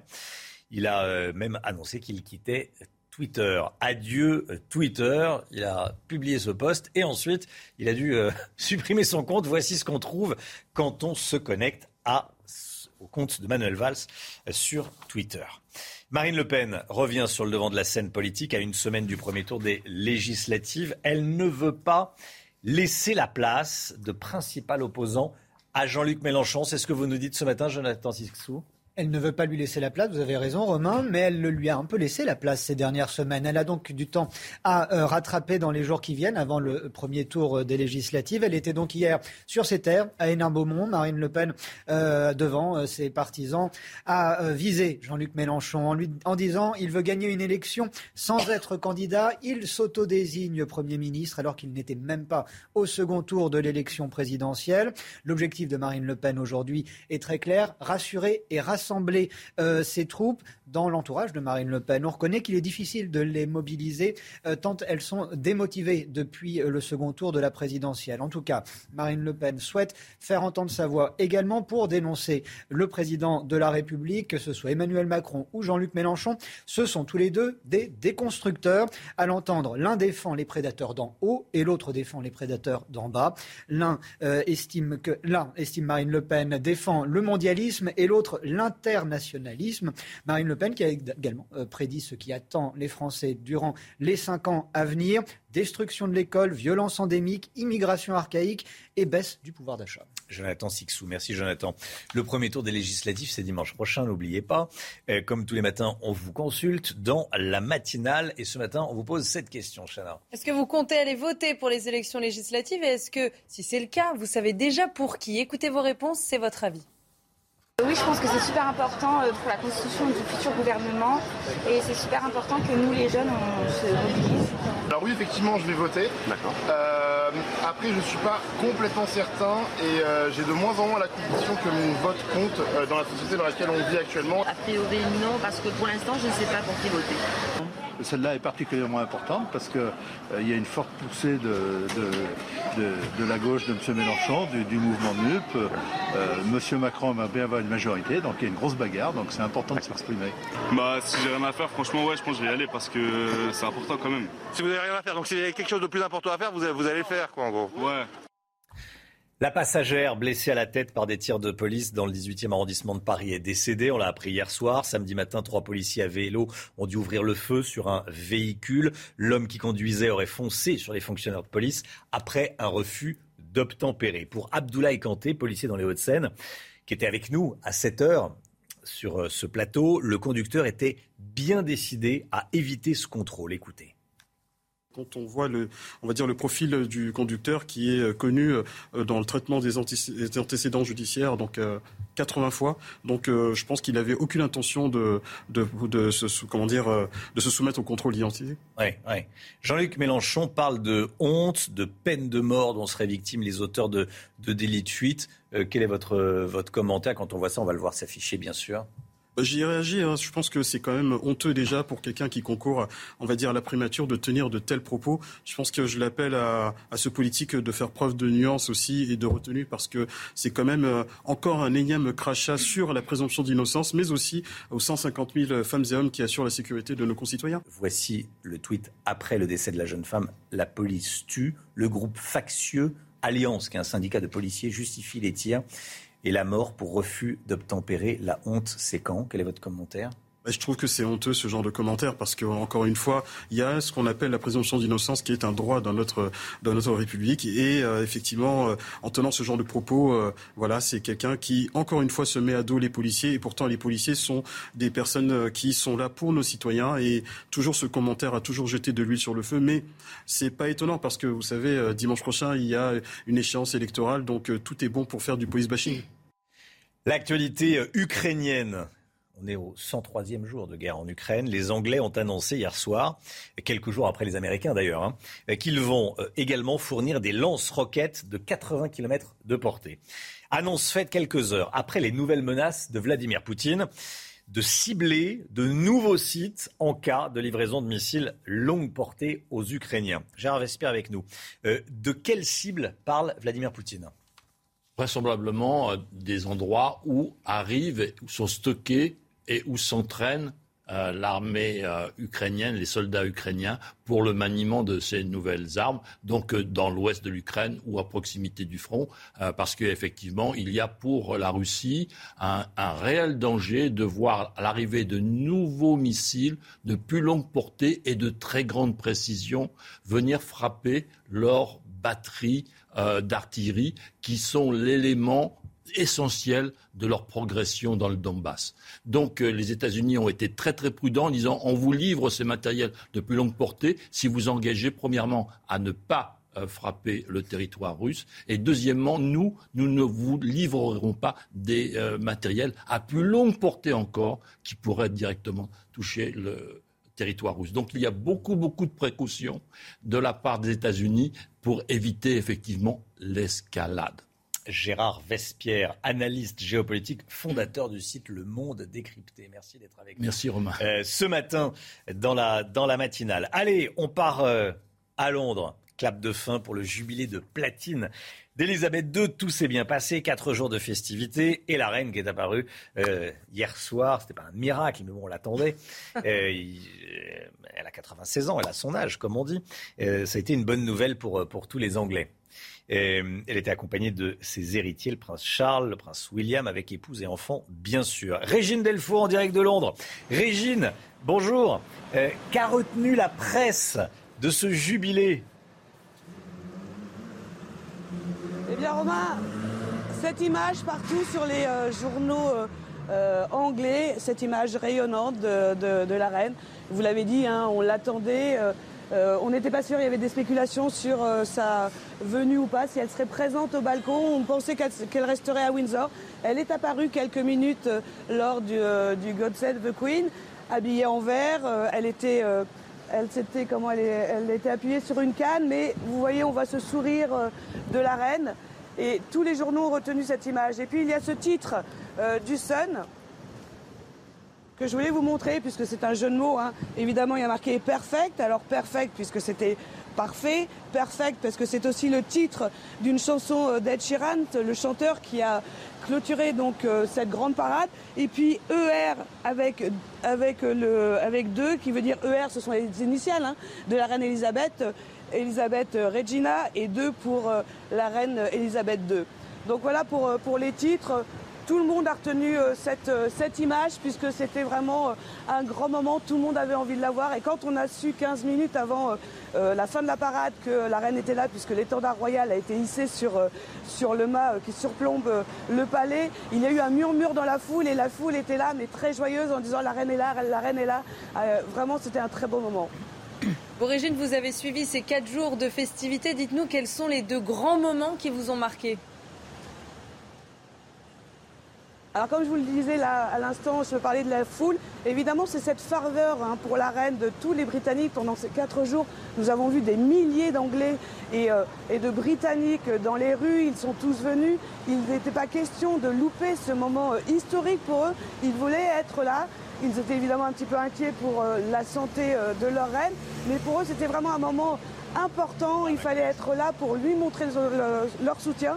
Et d'ailleurs, euh, c'est ce que euh, la reine a, dit dans un message, qu'elle était très profondément émue de, voir autant de gens dans les rues. Et puis il y a l'autre moment aussi qui était important, c'était euh, samedi lors du concert donné en son honneur où le prince Charles est sorti un petit peu de sa réserve. Il a rendu hommage à la Queen, à la reine, mais aussi avec, à sa maman et il a dit Mamas, qui était un petit moment très très affectueux, on a senti beaucoup d'émotions et d'ailleurs la reine qui s'est mise en retrait, on l'a vu euh, lors euh, de cette apparition. Elle n'est pas sortie avec les 18 autres membres de sa famille. Elle a choisi d'être à ses côtés, avoir à ses côtés le prince Charles et Camilla, et puis euh, le prince William, Kate et les trois enfants, pour montrer l'avenir de la monarchie.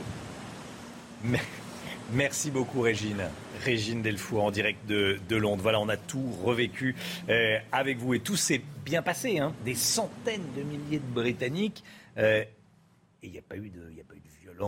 Voilà. Enfin, en tout cas, pas, euh, pas euh, assez importante pour qu'on en, parle. Voilà.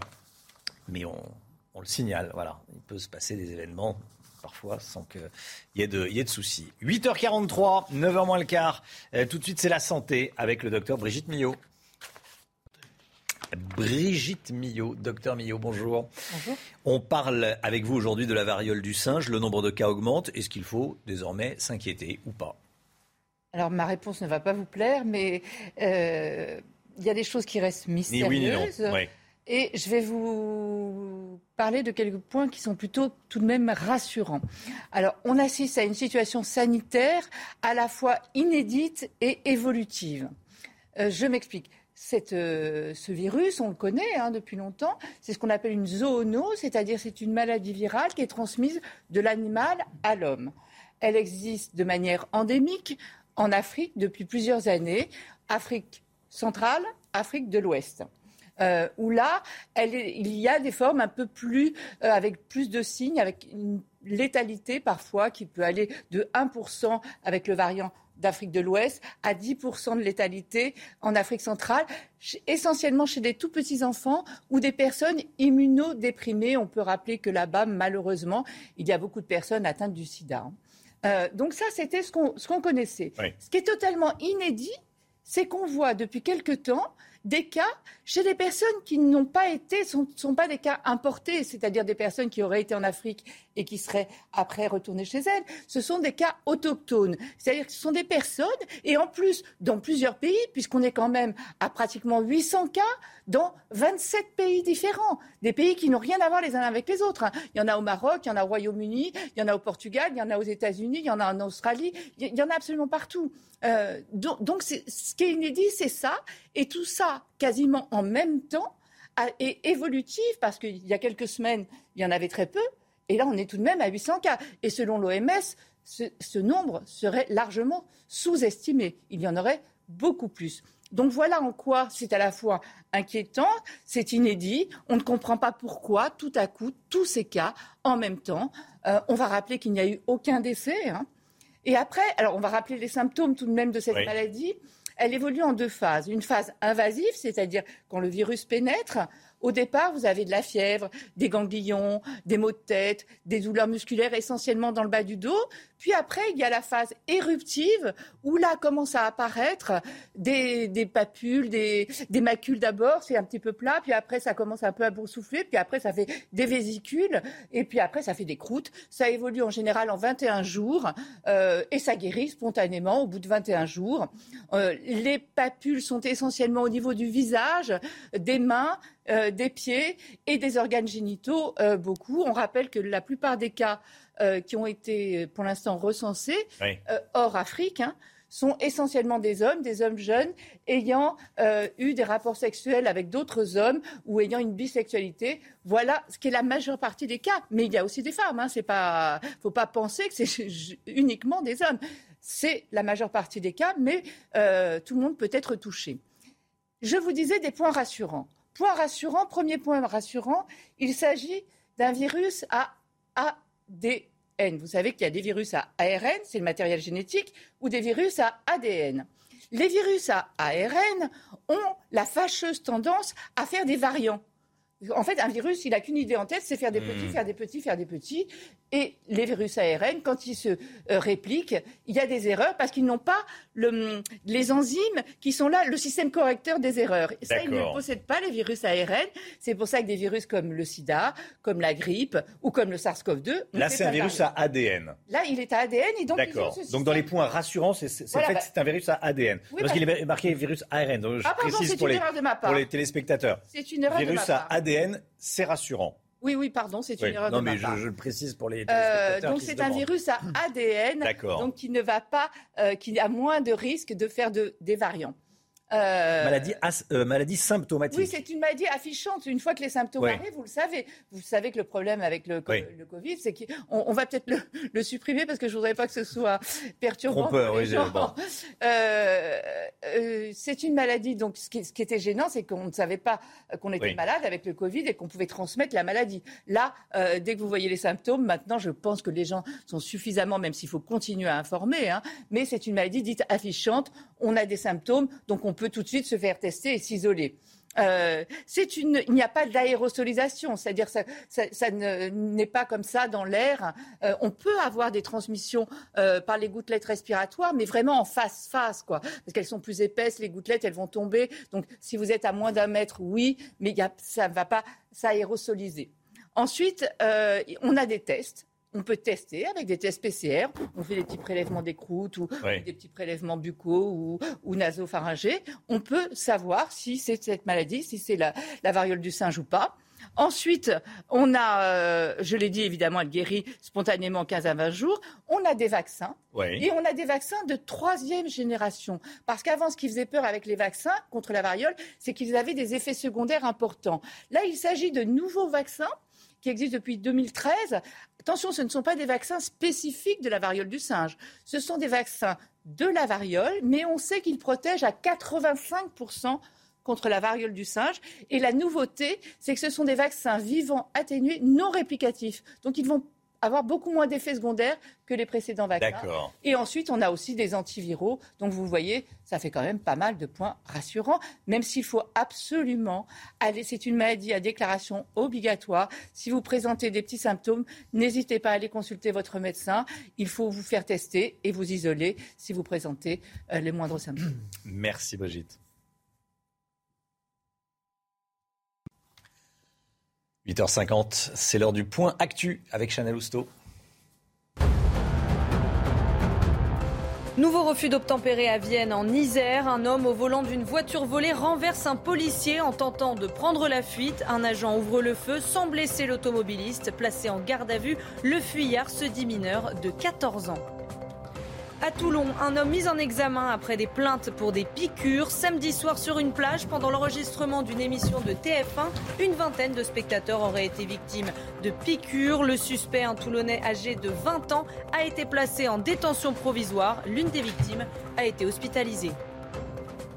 Et c'est une décision de justice qui fait polémique. Un homme jugé pour avoir tué une cycliste de 29 ans en 2019 à Toulouse a été condamné à deux ans de prison avec sursis. Et pourtant, il était jugé pour homicide involontaire avec circonstances aggravantes. L'automobiliste de 33 ans était sous l'emprise de l'alcool et de stupéfiants. 8h51, merci d'avoir démarré cette journée avec nous sur CNews. On se retrouve demain matin dès 5h55 avec toute l'équipe, avec Chanel Housteau, le docteur Brigitte Millot. Merci Gérard Vespierre de nous avoir accompagnés ce matin, fondateur du site Le Monde Décrypté. Merci Jonathan Sixou également, journaliste à Causeur. Dans un instant, c'est l'heure des pros avec euh, ce matin Julien Pasquet et tous ses invités. Belle journée à vous sur CNews. À demain.